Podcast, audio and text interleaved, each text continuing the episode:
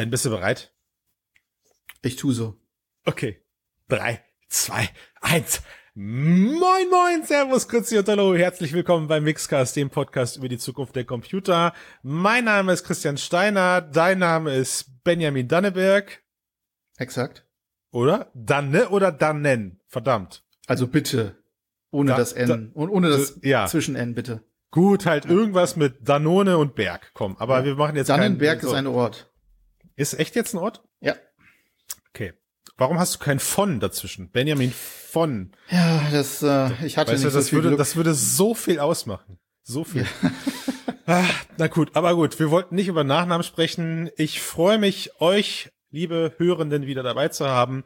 Wir werden heute eine monothematische Folge abdrehen, denn es ist was ganz Großartiges passiert, nämlich ein riesengroßer Headset-Hersteller namens Pico hat sein neuestes Flaggschiff-Device auf den Markt gebracht. Wenn man so will, dieses Jahr, und ich hoffe, ich trete damit jetzt nicht allen anderen Herstellern auf die Füße, würde ich sagen, eins der zwei relevantesten diesem Jahr, neben Meta Quest Pro, haben wir alle sehr gespannt auf die Pico 4 und auf die Business-Version davon geschielt. Und meine Ehre heute ist es, dass ich dieses Headset selber noch gar nicht in den Fingern hatte. Aber wie wir uns das hier so gerne erlauben, wir sind ja alles Experten. Und äh, ich hoffe, dass ich mit dem, was Ben heute zum Besten gibt, denn er konnte lange, lange Zeit jetzt mit, seinem, mit, mit diesem Headset in seinen eigenen vier Wänden verbringen, hat einen fantastischen Test auf Mix.de geschrieben, der äh, gerade gemischte, Fü- gemisch, gemischte Gefühle auslöst. Warum? Darüber sprechen wir in den nächsten 50 Minuten. Und meine Hoffnung ist, dass ich Ben dir einfach so viel schlaue Fragen stellen kann, dass nicht nur für mich sich das Ganze am Ende rund anfühlt, sondern auch unsere Hörenden, die deinen Test auch schon gelesen haben, möglichst vielleicht so die feinen Nuancen, weißt du, alles, was so nicht in dem Artikel steht, nochmal noch mal mitnehmen können und darüber nachdenken können, Mensch, was, was heißt das jetzt für mich? Was, was bedeutet der Pico 4 Release für dieses Jahr? Fang mal bitte mit einem kurzen Fazit an. Ist es jetzt, ist es jetzt das Ding? Ist es jetzt so, wir alle haben auf diese nächste große Hardware-Generation gewartet. Wir alle haben gedacht, Mann, die, die Bauform hat sich verändert. Ja, wir haben Pancake-Linsen, alles wird kleiner. Bei beiden Herstellern, bei beiden großen Herstellern. Und es ist immerhin eine Ehre, dass wir sowohl Pico als auch Meta jetzt, was die Headset-Produktion sehen, auf die gleiche Ebene heben. Aber ist es jetzt so, fühlt es sich wirklich wie das nächste große Headset-Ding an? Ist das der neue Goldstandard? Kurz und knapp, nein, ist es nicht. Ähm, Es ist nicht schlechter äh, oder deutlich schlechter als Quest oder, oder Focus 3 oder ähnliche Geräte. Es ist allerdings äh, eine Form eines Mixed Bags, wie man äh, im Englischen sagen würde. Das heißt, es hat einige sehr, sehr herausstechende positive äh, Elemente und es hat aber auch einige sehr herausstechende negative Elemente. Und ähm, ich bevorzuge es eigentlich immer das Gesamtbild zu sehen, vor allem auch, wenn man sich überlegt, dass so ein Headset über längere Zeit regelmäßig im Einsatz ist, da muss eben Ja. das gesamte Paket stimmen. Ich kann mich, ne, kann mir nicht so ein Headset aufsetzen und sagen, boah, heute ist halt eben nur äh, das Bild auf der rechten Seite grandios. Äh, das weiß ich jetzt auch und ich habe mich halt auch angewöhnt. Irgendwann ist es dann einfach doch mal nervig und deswegen Mhm. grundsätzlich rundes Bild, nein, noch nicht, auf einem guten Weg mit Sicherheit, aber das sind sie schon länger. Also es hat sich jetzt, es hat sich jetzt nicht für dich so angefühlt, als hättest du die nächste Generation VR-Headsets auf der Nase. Abgesehen vom Gewicht äh, vorne und das auch mit Einschränkungen durch den Headstrap, nein. Mist. Und wenn ich jetzt vielleicht noch drei Minuten diesen Podcast hier lauschen möchte und ich bin sowohl Privatanwender und auf der anderen Seite eventuell im B2B-Bereich aktiv, äh, kaufen, ja, nein, so in, welch, in welchen Nuancen würdest du das entscheiden? Fangen wir mal mit den Privatanwendern an. Ich bin Privatnutzer und hole ich mir dieses Headset jetzt? Ich habe noch keine VR-Brille. Ich Muss mich persönlich würde als Privatnutzer wahrscheinlich eher zur Quest tendieren aufgrund des höheren, aufgrund des größeren, deutlich größeren Softwareangebots und aufgrund des deutlich oder häufig stabileren äh, Wireless beziehungsweise Linkkabel, äh, der, der Linkkabelverbindung. Das Gut, ist wir. aber eine Tendenz. Insgesamt gesehen, ja, Ja. Ich würde jetzt sagen, da machen wir da einen Haken dran als Privatanwender. Und ich möchte jetzt kaufen Quest, weil schöneres Softwareangebot ist natürlich etwas, wo Pico mit der Zeit einfach auch genau, aufholen das kann. kann ja noch kommen. Ne? Ja. Und wenn ich jetzt und wenn ich jetzt im Business aktiv bin, Äh, das Gerät im Business ganz schwierig. Also äh, da ist dann ja eher auch die Pico 4 Enterprise sinnvoller, schon alleine wegen so Features wie Kiosk-Modus, ähm, der ist Tatsache, klar. dass man es ohne Konto nutzen kann, etc. Also die Pico 4 Aber hier welchen, in diesem Form eher nicht. Also ich meine, wir reden, wir reden hier nicht über den Preis, ja, sondern ja. wir, also das ist, wenn ich, selbst wenn ich jetzt als Business ähm, aktiver Mensch sage, okay, also geschenkt 1000 Euro investiere ich jetzt, um mir ein um mir ein so ein Gerät mal hier hinzustellen. Was erwartet mich dann? Also welche neuen Eindrücke kann ich mitnehmen? Wo, wo kann ich mich vielleicht auch schon mal, sagen wir mal, innovativ mit beschäftigen, zu sagen, okay, das könnte, also bringt mir dieses Headset was, weißt du, bringt mir, liefert mir dieses Headset genug neue Eindrücke, die ich von einer Quest vielleicht nicht kenne, um zu sagen, ey, ein, zwei Geräte für mein Dev-Team oder für mein aufsteigendes VR, für mein aufsteigendes VR-Team brauche ich einfach, um, um einen Blick reinzuwerfen. Was würde mich da erwarten? Äh, in dem Falle würde ich gegebenenfalls sogar sagen, ja, das kann durchaus sinnvoll sein, wenn wir davon ausgehen, dass die generelle Nutzung des VR-Headsets, also der Pico 4, immer in relativ kurzen Intervallen erfolgt. Ne? Also man hat sie hier mal eine halbe Stunde auf, mal dort 45 Minuten im Businessbereich ähm, für irgendwelche Geschichten. Dann würde ich sagen, ist es auf jeden Fall auch so mit der Strap-Lösung etc. und äh, durchaus besser als die Quest 2 in der Standardausführung. Und welche Eindrücke würde ich als Unternehmen mitnehmen, die ich mit einer Quest Pro, mit einer Quest 2, Entschuldigung, mit einer Quest 2 gerade nicht habe?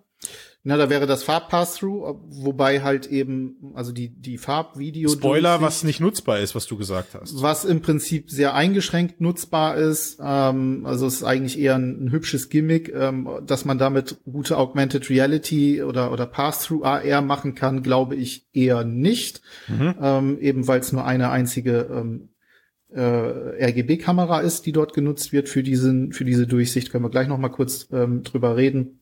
Ja. Äh, ja, ansonsten. Das war's. Ja, das war's. Gut. Schade.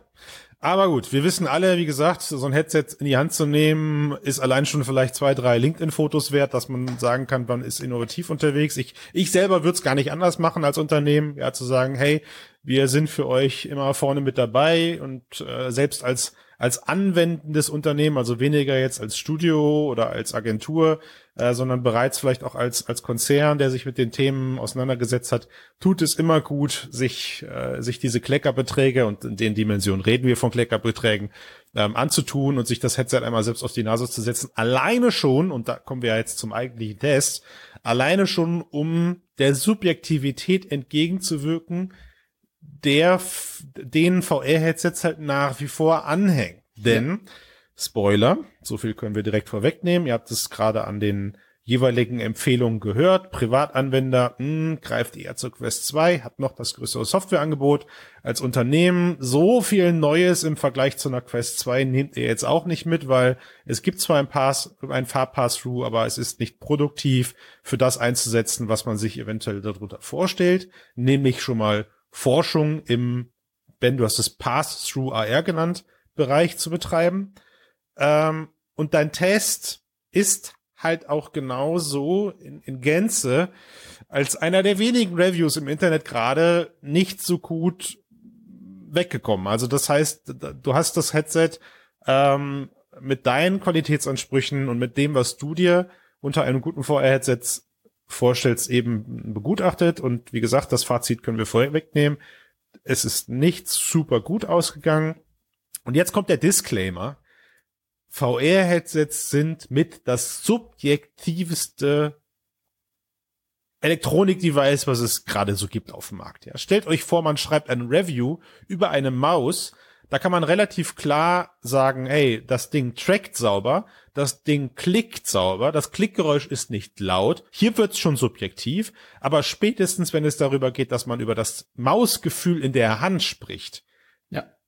kann man gar nicht mehr nur mit einem Review leben. Bitte also, liebe Hörenden, nutzt, egal wie sehr ihr uns liebt. Und wir wissen, ihr liebt uns ganz, ganz doll, weil es gibt kaum ein besseres deutschsprachiges Magazin im VR, AR und KI-Bereich.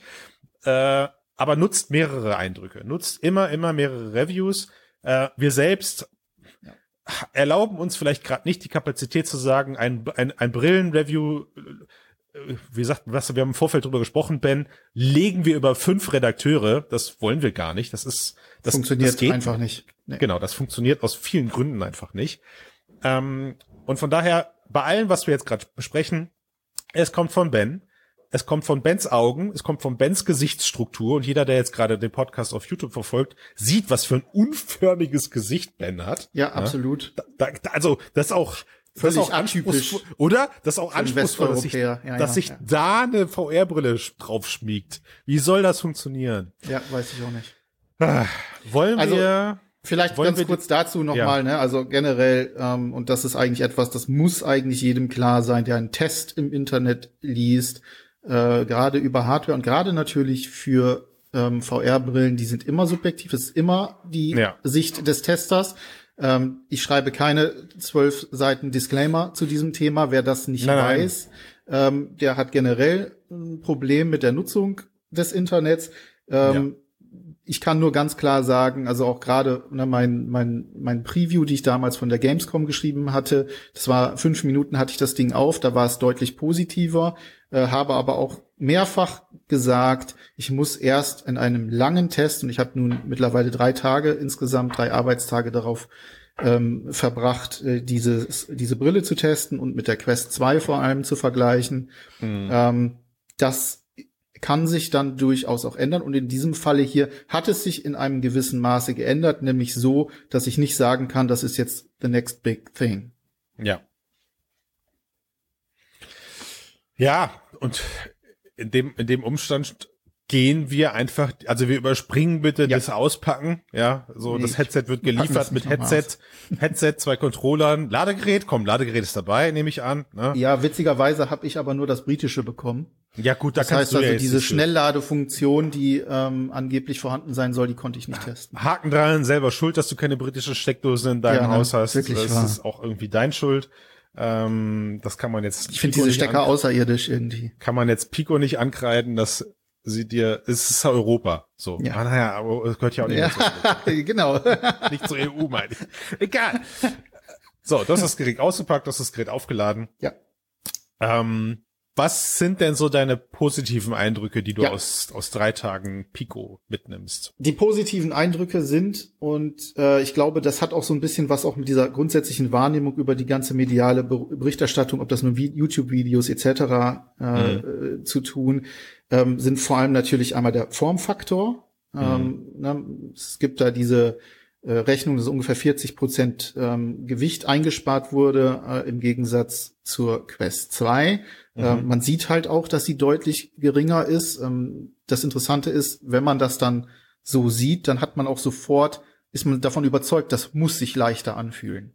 Ja, wir kommen gleich noch zu mehreren anderen Dingen, wo die Daten, die man liest, eine gewisse Erwartungshaltung formulieren, die man dann auch in einem Test oder während man es ausprobiert, dann auch so als gegeben einfach hinnimmt und sich manchmal auch ein bisschen schwierig davon wieder abbringen lässt. Das habe ich nicht verstanden, aber du hast gesagt, wir kommen da ja gleich drauf zurück. Wir kommen da gleich drauf. Also in dem Falle hier ist es zum Beispiel so, dass eben einfach die Größe und das geringere Gewicht eigentlich dafür sorgen soll, dass der Komfort deutlich besser wird. Aber Hm. bei Komfort einer VR-Brille spielt eben nicht nur das Gewicht des Visors, also des vorderen Teils der. VR-Brille eine Rolle. aber wir sind ja bei den positiven Wir sind bei den Dingen positiven jetzt. Dingen. Das ist aber trotzdem auf jeden Fall positiv und es ist leichter.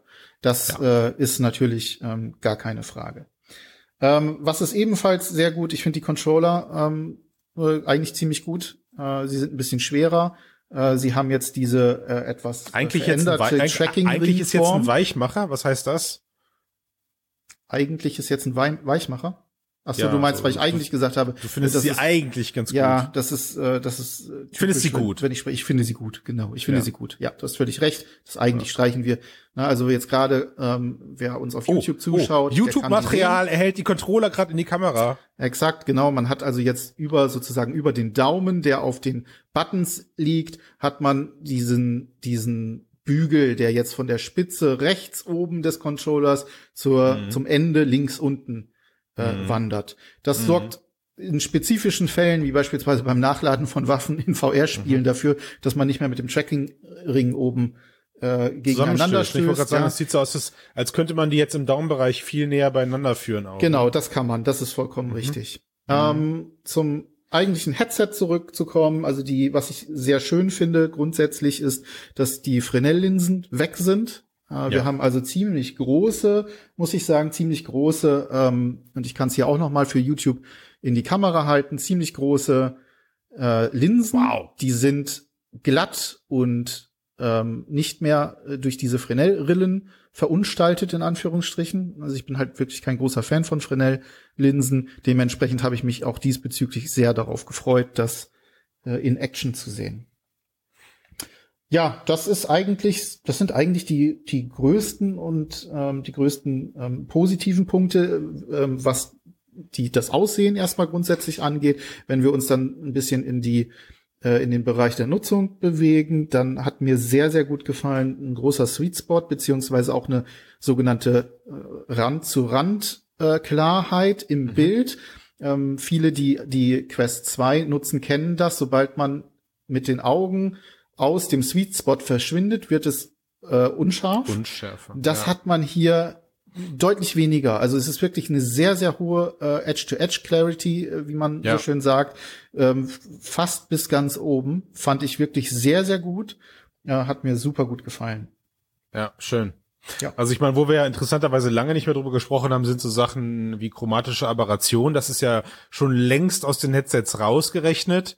Äh, aber wie du korrekterweise sagst, aber die Unschärfe nimmt halt nach wie vor bei einer Quest oder so noch zu. Ne? Also auch wenn ich ja. die Farbsäume nicht habe, ich habe aber eben unscharfes Bild. Und das ist, ja. könnte man in dem Moment, glaube ich, hoffnungsvollerweise auf die echt riesengroßen Linsen schieben, dass man sagt, wow, cool. Etwas ähnliches wird uns wahrscheinlich bei Quest Pro erwarten und schön ja. zu sehen, dass hier die Headsets mit den Pancake-Linsen eben jetzt einfach, das ist ja so einer dieser großen Standards, neuen Standards, auf die man sich gefreut hat, zu sagen, cool, insgesamt viel mehr Bildschärfe auf die Fläche gesehen, ja. Ähm, löst, löst natürlich dann auch einfach mehr Freude beim Betrachter aus. Ist für mich ganz klar der größte Vorteil. Also anders ja. als, ähm, keine Ahnung, es wird viel von Auflösung und so gesprochen, da reden wir dann gleich auch noch mal drüber, aber das yes. ist eigentlich, das ist der Vorteil für mich. Diese weite Edge-to-Edge-Clarity, diese, dieses gesamte klare Bild grundsätzlich, wenn man mhm. einfach nur äh, irgendwo hinschaut, kurzer, das ist fantastisch. Kurzer Schwenk dann aber noch mal ins Subjektive. Du bist Brillenträger, Ben. Ja.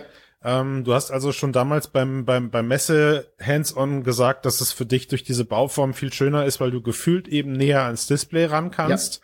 Ja. Ähm, würdest du sagen, dass alleine dadurch für dich jetzt ein subjektiver Mehreindruck entsteht, den ich als Nicht-Brillenträger vielleicht gar nicht wahrnehme? Also. Nö. Überhaupt okay, nicht. Gut. Also ich glaube, das hat nicht viel damit zu tun. Was, also wirklich, wir sind ja immer noch bei den positiven Dingen. Wirklich ja. super ist, die Brille passt einfach super drauf. Ne? Also die Leute, ja. die mich jetzt hier auch gerade bei YouTube bewundern dürfen, sehen hier, ne, es ist jetzt nicht unbedingt das kleinste Brillengestell der Welt, passt aber ohne Probleme drauf. Ähm, man kommt halt sehr, sehr nah ran. Ne? Also ich habe schon mal auch in der, in der Preview und auch im Test geschrieben, also subjektiv gesehen oder gefühlt hat man ein größeres Sichtfeld. Es gibt auch sehr viele ähm, Beiträge, auch im Netz, auf Reddit und so, die sagen, ja, dieses ähm, doch sehr äh, ähm, tiefe, äh, diese doch sehr tiefe ähm, Gesichtsmaske, wenn man die abnimmt und man dann noch näher an die Linsen kommt, dann hat man ja noch ein viel größeres Sichtfeld. Mhm. Ich bin mir da nicht ganz äh, hundertprozentig äh, sicher, ob das äh, so stimmt, weil eigentlich ist man ja nur näher dran, das Sichtfeld an sich, also das, was gezeigt wird im Bild, wird ja nicht größer, dadurch, dass ich mhm. näher ranrücke, äh, zumindest nicht deutlich. Ah, das würde ich jetzt nicht sagen. Technisch gesehen hast du natürlich vollkommen recht, Ben. Das Field of View wird ja nicht größer, weil du die, weil du die Brille näher an deine Augen schiebst. Genau, das meine ich. Ne, also da, da gebe ich dir vollkommen recht. Aber das, aber das, aber der Eindruck, man, ja, ja, genau, der Bildeindruck ja. wirkt, wird, wird man fühlt sich mehr drin, so, noch ja. weiter drin. Man hat ja, diesen Klorollen, äh, äh man sagt ja immer so, das Geil, wäre dieser Klorollenblick, den hat man nicht mehr so sehr. Ne? Es, es wirkt schon größer. Ja, ja, ja. ja. Also, aber, genau. es, aber es ist, glaube ich, ein psychologischer Effekt, weil genau, genau wie du exakt, halt korrekterweise sagst, ja. ich krieg ja nicht plötzlich mehr Displayfläche drauf. Mhm. Ne? Das ist richtig. Ja. Gut, dann sind wir uns einig, das sehe ich nämlich auch so. Genau, das ist ja. also wirklich noch eine schöne Sache. Was auch noch ähm, sehr positiv äh, zu bemerken ist, ist, ähm, war zumindest in meinem Fall, auch, auch wenn es da zum Beispiel jede Menge negative Berichte gibt, das Wireless Streaming funktioniert erstaunlich gut. Also ich hatte auch gerade bei der Pico Neo 3 Link und Pico Neo 3 Pro immer mhm. Probleme mhm. mit auch, auch mit dem DisplayPort damals, den es jetzt hier ja nicht mehr gibt, aber ja. immer Probleme, vor allem mit Wireless, ähm, wirklich schlechte Qualität zum Teil. Das ist deutlich besser geworden. Ich habe wirklich eigentlich schon fast auf dem Niveau, wie ich es von Airlink bei Meta ähm, gewohnt bin, äh, teilweise spielen können. Also zum Beispiel Half-Life Alyx, ne, Standardbeispiel, die ersten zehn Minuten super smooth, alles kein Problem, selbst auf HD, also man kann einstellen glatt, also Performance ist das dann bei Pico. Ich, dann kurz, SD. ich muss kurz fragen, es kommt eine native, es kommt eine native Software mit. Ja, von, genau. Von man Pico, hat die Pico, ja. Pico Link nennt sich das, äh, ja. und die gibt es eben jetzt auch für die vier und die, da haben sie offensichtlich zumindest in meinem Fall dran gearbeitet gehabt. Das hat mir gut gefallen. Äh, einzige, wo es nicht gut funktioniert hat, das war, als ich ähm, über HD, also auf, auf HD und 90 Hertz eingestellt natürlich, ähm, über Wireless Beat Saber gespielt habe und dort Expert, mhm. also wo es wirklich schnell ging. Da hatte ich dann durchaus Ruckeligkeiten. Aber insgesamt gesehen muss ich sagen, hat das sehr gut gefallen. Ebenso wie das USB-Streaming. Ne, man hat mhm. eine, einen USB-Slot, den einzigen, den kann man für den Anschluss an einen USB 3.0 Slot verwenden. Ich habe direkt ja. den äh, das, das Metakabel, das offizielle für äh, Metalink verwendet. Das hat einwandfrei funktioniert, ganz wunderbar. Cool. Also ja. da kann ich nur sagen, dass es wirklich gut, das hat wirklich gut funktioniert. Sehr schön. Und das wird ja auch, auch das sind Sachen, wo man äh, gepflegt ganz entspannt sagen kann, das wird nur besser mit der Zeit. Ja, so, genau. das sind Dinge. Da haben sie ja noch Möglichkeiten zu tweaken. Genau. Ja. Mhm. Ne, die sich durch Software pimpen lassen. Ja. Man sieht natürlich in unserer Enthusiasten-Bubble, manche Leute sind ein bisschen enttäuscht, dass es kein DisplayPort-Link gibt. Ich selber finde die Entscheidung von Pico aber gut, da momentan, wer weiß, wer weiß, vielleicht schieben sie morgen plötzlich doch noch eine Pico 4 nach weil sie der Meinung sind, sie finden da ein paar Abnehmer für, die einen DisplayPort-Anschluss hat. Aber Stand heute finde ich die Entscheidung von Pico gut, sich sozusagen die Bürde aufzutragen, zu sagen, wir machen es wie alle anderen, wir gehen über den USB-C-Anschluss. Der ist technisch gesehen dafür ausgelegt, dass er genug Bitrate streamen kann äh, und feilen dann lieber an einer guten Softwarelösung und machen da jetzt eben nach und nach das Ganze besser. Auch hier mit Blick auf den Marktbegleiter Meta das war am Anfang auch nicht alles Gold, was glänzt. Und da bin ich ganz ja. entspannt zu sagen, die paar, die paar Sachen, die du dir gerade noch beschreibst, die sehen wir in Zukunft auch einfach dann gelöst. Ne? Tipp, das okay. vermute ich auch. So, jetzt versuche ich natürlich meine Fragen so zu stellen, dass ich möglichst, dass wir möglichst noch bei den positiven Punkten bleiben. Ähm, das Ding ist bequem. Ich äh, kurze Frage noch: wie, wie, wie, wie, schnell setzten sich das auf und ab? Ähm, das laufe ich da schon recht schnell, aber bequem ist das Ding nicht aus meiner Sicht. Ach so, ah verdammt, was ist ich ich muss mit meinem mit meinem Pacing der Fragen aufpassen jetzt. dann bleibt mir nichts, also dann muss ich sagen, was gibt's denn noch schönes so? Controller sind tiptop.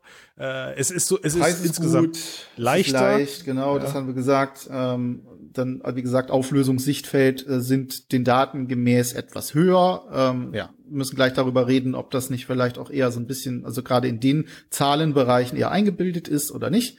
Ähm, was man da so wirklich als wahrnehmbar ähm, bezeichnet. Also es wird ja teilweise, wenn man so manche YouTube-Reviews etc., dann denkt man sich, mein Gott, ich habe jetzt, es eröffnet sich eine ganz neue Welt für mich. Das ist definitiv ja. nicht der Fall.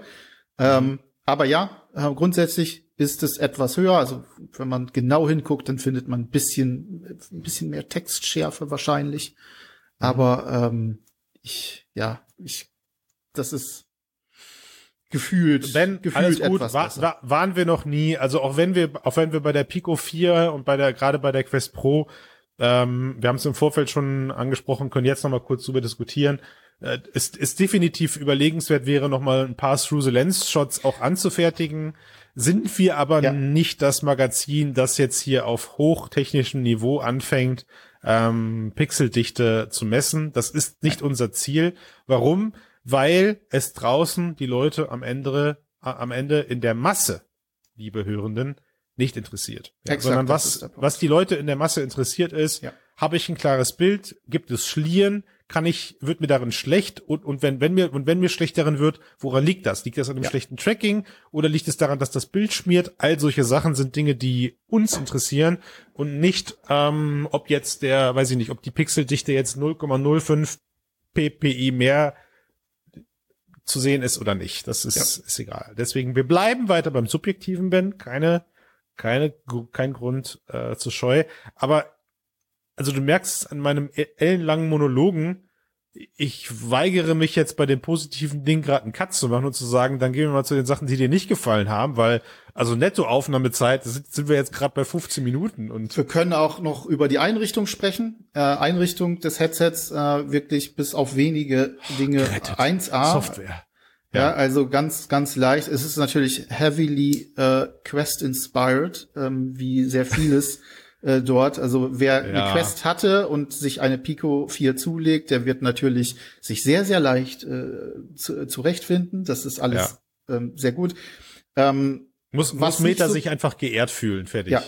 Was halt fehlt, äh, es gibt ja mittlerweile auch eine App, äh, mit der man dann zum Beispiel Kontodaten für den Store äh, hinterlegen kann. Ähm, das ist ganz gut.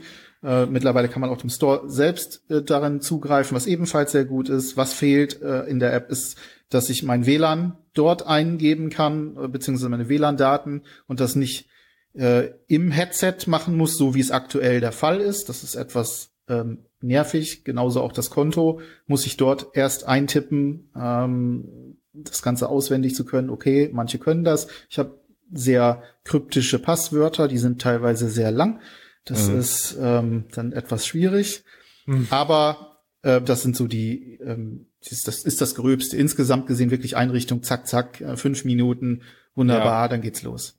Ja, das ist, ich würde sagen, es fällt ja nicht oft an, aber es gab heute, oder ich habe es heute zumindest gelesen, das Gerücht, dass dass ein, wann auch immer releasendes Apple-Headset ein Iris-Scanner besitzt, der darüber die äh, Authentifizierung ja, löst. Genau. Und ich glaube, das sind so Kleinigkeiten, wo man später sehr dankbar drum ist, sollte sich das tatsächlich in zukünftigen VR-Headsets ganz gleich welchem Hersteller äh, wiederfinden. Also es ist so ein bisschen wie der, wie der Fingerprint am Smartphone oder so. Gilt für, ne? genau, gilt für Passwörter allgemein. Die nerven mich ja, einfach ja. nur. Irgendwer soll mal bitte was entwickeln, wo ich äh, keine Passwörter mehr brauche, sondern ja, ja. mir das irgendwie. Dein Gesicht, dein Fingerabdruck genau, oder so. Exakt, was. meine Nase. Alles so, klar. Gut, also das heißt, äh, Leute, die vielleicht nicht ganz so VR-affin sind, fühlen sich auf jeden Fall gut abgeholt. Ja, wenn man so ein Headset das erste Mal aufsetzt, man wird auf jeden Fall ähm, begrüßt und gut durch die Introduction geleitet. Ja. Ich, es ist leider, weil es mir gerade entfallen ist, aber das ist nochmal ganz wichtig zu sagen, wenn wir schon sagen, wir müssen die positiven Sachen hier zu Beginn hinstellen, was auch völlig richtig ist und auch im Test passiert ist. God Rays sind so gut wie eliminiert. Ja.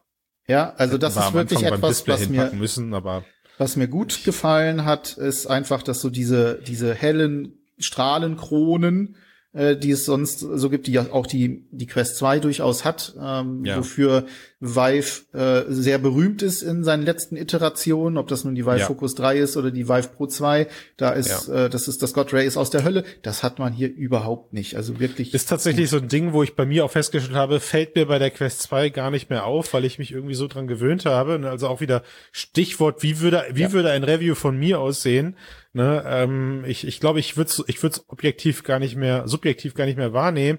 Aber ich glaube, es ist so ein Effekt, wenn man dann plötzlich sieht, wie viel es weniger sein kann, ja. dann dann stellt man wieder fest, oh, da ähm, da, da besinne ich mich doch. Ja. Genau, da besinne ich mich an etwas, das mir bei meinem bisherigen Headset genau. äh, gar nicht mehr auffällt, aber vorhanden ist. Und dann freut man sich, dass es jetzt eben in der nächsten Generation weniger ja. davon gibt. IPD okay. ist auch noch eine super Sache. Also man stellt, du hast von 58, theoretisch 58, offiziell 62 ja. bis 72 glaube ich, genau 72 Millimeter. Und das stellt man am Anfang einfach ein. Also man hat dann ne, über die Controller klickt man einfach rechts, links und dann wird über den Motor stufenlos kleiner mhm. oder größer gestellt. Warum mhm. sagte ich gerade vorhin 58 ist äh, theoretisch auch möglich? Alles unter 62 Millimetern birgt mhm. die Gefahr, je nach Größe deines Zinkens, den du im Gesicht trägst, oh, dass klar. die Linsen dich quetschen. Das passiert sogar Geil. bei mir. Also zwar nur, zwar nur ein bisschen, aber die sind dann ja. hier wirklich sehr nah dran an der Nase und äh, Überleg ich, man mal. merkt den Druck. Immer was du damit machen kannst. Also wenn die Brille plötzlich sowas wie ein Undertaker-Move machen kann, ja, oder so den Bud Spencer, immer, da kannst du ganze Spielerfahrung mitbauen, die dir plötzlich die so in einem Kampf die Nase zu quetschen oder sowas. Ja, jetzt ist, ist ja schon fast eine neue Form von Force Feedback, was wir da sehen. Okay, ja. aber ist ja, ich meine, ist ja gut, dass sie so weit runtergehen, ähm, gerade natürlich für schmalere Gesichter oder für Kinder manchmal, ne, so Headsets sind ja äh, üblicherweise ab 13 Jahren äh, empfohlen, ist das natürlich cool. Mich würde jetzt natürlich direkt interessieren, gibt es diesen Warnhinweis auch äh, in der asiatischen Software? Ja, weil, das ähm, weiß ich nicht. Den gibt's nur. Ich, na, ist ja, ach Gott, alles gut, alles gut. Aber das ist ja, wäre ja interessant, weil üblicherweise haben wir halt einfach hier Riesenzinken. Du hast es gerade Ja. gesagt. So, so ist das halt. so ist es. Hm, ob es, ob man dann, eine, ob man dann eine Gesamtgeometrie des Gesichts mit errechnen kann, ob Leute mit einem geringen Augenabstand auch eine große Nase haben können, das wäre schlecht. Ja. Zwerge. Wer weiß, wer weiß. Pico weiß das mit den ganzen Daten, die sie aufgreifen. Wir werden sehen. Gut, Ben, wir können uns jetzt aber vor der Tatsache, dass es auch Schattenseiten an diesem Gerät Nein. gibt, nicht weiter verstecken. Also ich glaube, wir haben alles gegeben. Also grundsätzlich, wenn wir das jetzt natürlich jetzt, ne, also es ist eine ganze Menge positiver Dinge und deswegen ist auch der Titel einfach, ne, also ich habe auch im, Test äh, geschrieben, äh, gut geteilt durch schlecht ergibt halt nur okay. Ähm, Ja. Und jetzt kommt das, was für mich ganz klar Sachen sind, wo ich mir sage, nee, also wenn ich die Wahl habe, dann wähle ich aktuell lieber die Quest 2, ähm, weil, Gut, dann- weil mich das so sehr stört. Dann bauen wir diesen, dann bauen wir diesen Teil der konstruktiven Kritik, liebe Hörenden, konstruktiv. Dieser konstruktiven Kritik, dann ziehen wir den doch mal so auf, dass du, dass wir versuchen, eine kleine, eine kleine Stufen, Stufigkeit reinzubekommen, aber nach unten hin. Dass du also sagst, was, wo war der erste Moment, wo du dir gedacht hast, och nee, Leute, Ja. das ist doch jetzt nicht euer Ernst. Ja, das ist leider exakt der erste Moment gewesen, wo ich das Headset angeschmissen habe, in die, ins, ins Menü gekommen bin und äh, da gibt's dann in diesem Home Environment gibt's dann so eine so eine ja einfarbige beige Struktur und als ich darüber geguckt habe und den Kopf bewegt habe nach rechts und links, habe ich mir gedacht, Leute, nimmt mal bitte das Tuch vor meinem Gesicht weg. Und dann ist mir aufgefallen, ich sehe wieder, und zwar richtig deutlich, und ich bin wirklich eigentlich kein Screen Door Effekt Fanatiker, der jetzt wirklich sagt, ähm, das muss super glatt sein oder so. Quest hat das auch. Das ist mir auch bewusst und das sieht man auch durchaus. Aber hier ist es mir von vornherein richtig aufgefallen. Und zwar störend, wenn ich dann den Kopf hin und her bewege, und das ist auch weiter jetzt, so nach vielen Stunden, die ich das Headset auf dem Kopf hatte, dann habe ich das Gefühl, ich schaue die ganze Zeit durch so eine, wie so eine Gase, so eine, so eine ganz, wie so durch so ein Seidentuch. Naja, du kannst ja, du kannst den Effekt ja beim Namen nennen, wie durch ein Fliegengitter. Durch ein Fliegengitter, exakt so. Und das Problem ist aber folgendes. Und ähm, ich habe das äh, eins zu eins mit der Quest 2 gemacht. Ich habe mir die Pico aufgesetzt, habe mir das angeschaut, direkt sofort abgesetzt, Quest 2 auf den Kopf, dort hingeschaut. Und dann ist mir aufgefallen, bei der Quest 2 habe ich ein durchweg gleiches, homogenes, feines Fliegengitter. Das sehe ich. Aber dadurch, dass das so gleichmäßig ist, fällt es irgendwann nicht mehr auf. Gehe ich zurück zur Pico, habe ich plötzlich, und da kommt diese Unruhe und das, was dafür sorgt, dass ich dieses Fliegengitter ständig sehe, äh, rein, habe ich überall in diesem Fliegengitter so ganz kleine weiße Punkte, Blasen, so, so als ob, als ob dort Blasen sind. Also da ist das Gitter nicht, nicht sauber wie ein Gitter, sondern da gibt es kleine runde Punkte drin. Die sind mal mehr, mal weniger, die sind also unterschiedlich verteilt, mal ein einzelnes, mal vier Stück an einer Stelle. Und ich habe wirklich lange Zeit darauf gestarrt, bis sich das fast in meine Augen eingebrannt hat und auch mit Kopfbewegung gearbeitet, also zu gucken, liegt es an irgendetwas anderes, habe ich irgendwelche Probleme mit meinen Augen beispielsweise, die das machen, ist es nicht. Und Ja. das sorgt dafür, dass du die ganze Zeit einen leicht unruhigen Bildeindruck hast in Bewegung. Und das fällt mir und viel mir, und ich habe schon lange keinen Screen Door Effekt so deutlich mehr gesehen, erstmals und als allererstes sehr unangenehm auf. Zwei Sachen, die ich dabei direkt schade fand, waren, als ich deinen Bericht gelesen habe, wo ich dachte, oh, lange her, dass du in dem Review mal wieder diesen Namen gehört hast, Screen Door Effekt. Ich hatte so das Gefühl, das Ding ist erledigt. Ja. ja. Ähm, ist etwas, wo nicht mehr drüber gesprochen werden muss, weil man irgendwo einen Qualitätsstandard erreicht hat, der ja subjektiv einfach passt. Ähm, zweiter Punkt war, wo ich dachte, schade, dass ich da jetzt wieder drauf achten muss, weil auch hier wieder Stichwort Subjektivität.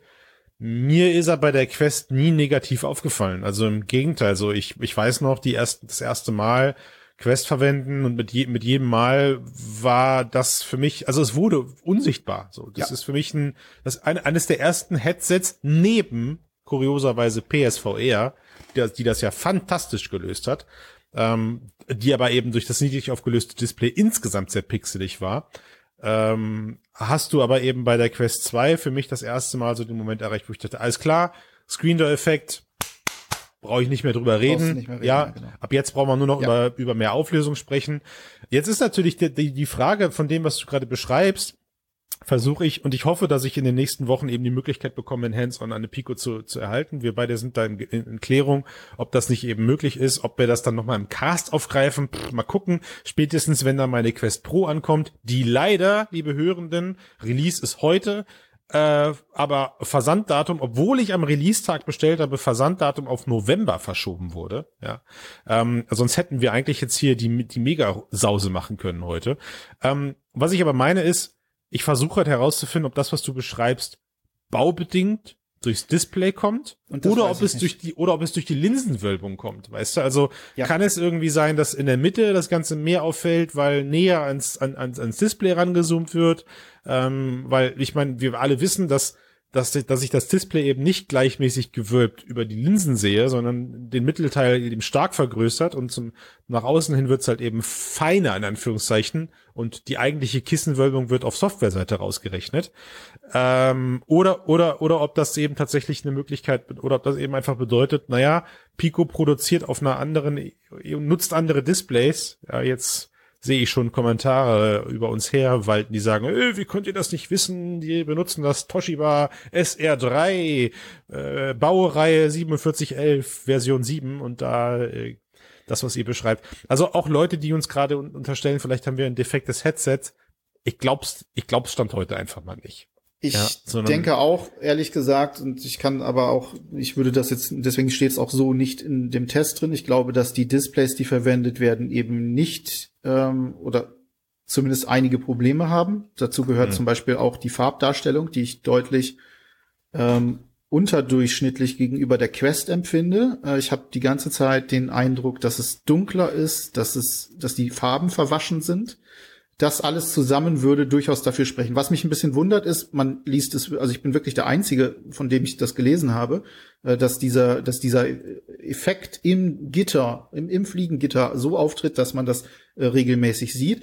Ähm, mhm. Das würde gegebenenfalls dafür sprechen, dass ich ein fehlerhaftes Gerät habe, kann ich mir aber ehrlich gesagt nur schwer vorstellen. Ich glaube mhm. eher, dass so dieser Effekt, der eingetreten ist, auch über die Jahre, okay, dass wir wissen, dass es da ist, also gucken wir nicht mehr genau hin ähm, mhm. Und man kann sich natürlich auch an dieses hier gewöhnen. Ich habe nur gesagt, und das ist eben das Wichtige an dieser Stelle, es ist mir sofort sehr unangenehm aufgefallen, und zwar unangenehmer, als es sonst der Fall ist, weil ich mir sonst auch keine Gedanken mehr über Fliegengitter mache. Ich weiß, mhm. dass es da ist, es ist aber in der Regel einfach sehr, also zu ignorieren und ich gewöhne mich nach kurzer Zeit daran. Hier ja. fällt es mir immer wieder in bestimmten, also gerade in helleren Szenen etc. auf. Das ist aber gar nicht das Schlimmste mhm. an der ganzen Geschichte. Es ging, mhm. wurde nämlich noch schlimmer. Und du möchtest sicher wissen. Ich will nicht das fragen, werden? aber oh Ben, bitte erklär mir, was ist es noch schlimmer gewesen? Ja, ich habe durchgehend einen ganz komischen Schmiereffekt erlebt. Das heißt, hm. ich hatte nie ein wirklich richtig klares Bild. Also wenn ich auch von Edge-to-Edge-Clarity oder so spreche und sage, das ist super gut, dann gilt das dafür, dass ich einfach gerade irgendwo hingucke ja. und dann einfach mit den Augen wandere und feststelle, ist es alles ziemlich scharf und schärfer, ja. als es zum Beispiel bei der Quest 2 ist. Ja. Aber sobald ich anfange, den Kopf zu bewegen in VR, habe ich ständig so einen einen Licht, also wie so wie so einen Lichtschmierfilm, Lichtschleier an bestimmten Stellen gehabt und ich habe mir gedacht, das kann doch nicht wahr sein. Was ist das denn merkwürdigstes? Das sieht einfach nicht gut aus. Es stört richtig, weil ich die ganze ja. Zeit, also manche nennen es Glare etc. Und ich habe eine Weile gebraucht, um rauszufinden, was das Problem ist oder von wem, von, wovon ich glaube, dass es das Problem ist. Ähm, ganz 100%ig äh, kann ich nicht sagen, ob das nicht ein Zusammenspiel von Glare und mehreren Dingen ist, aber es ist ein Ghosting-Effekt oder ein Spiegeleffekt. Und zwar aufgrund der Linsenkonstruktion scheint es so zu sein, wenn ich zum Beispiel in einem Ladebildschirm Bildschirm bin, wo zum Beispiel ein einzelnes Logo bloß gezeigt wird, ja. dann sehe ich das gleiche Logo etwas versetzt noch einmal und zwar leicht Also in sehr, sehr, also nicht so deutlich, aber eben halt eine, eine, eine leichte Reprojektion dieses Logos mhm. noch einmal und die bewegt sich auch mit, wenn ich mich umschaue. Aber wenn diese, jetzt muss ich nachfragen, jetzt pass ja. auf, jetzt gehen wir Deep Dive hier. Okay. Wenn du den Kopf bewegst, würdest du sagen, dass sie sich im Verhältnis zum Logo wie so eine Art Parallaxe dann verschiebt? Oder würdest du sagen, sie ist ebenso fixiert an derselben Stelle, wenn du dich umguckst, als, also weißt du, was ich meine? Die also würdest sind, du sagen, dieser, ja. würdest du sagen, dieses Ghosting verschiebt sich in Relation? So wie bei den God Rays, weißt ja. du, bei den God Rays genau. kannst du es ja auch so provozieren.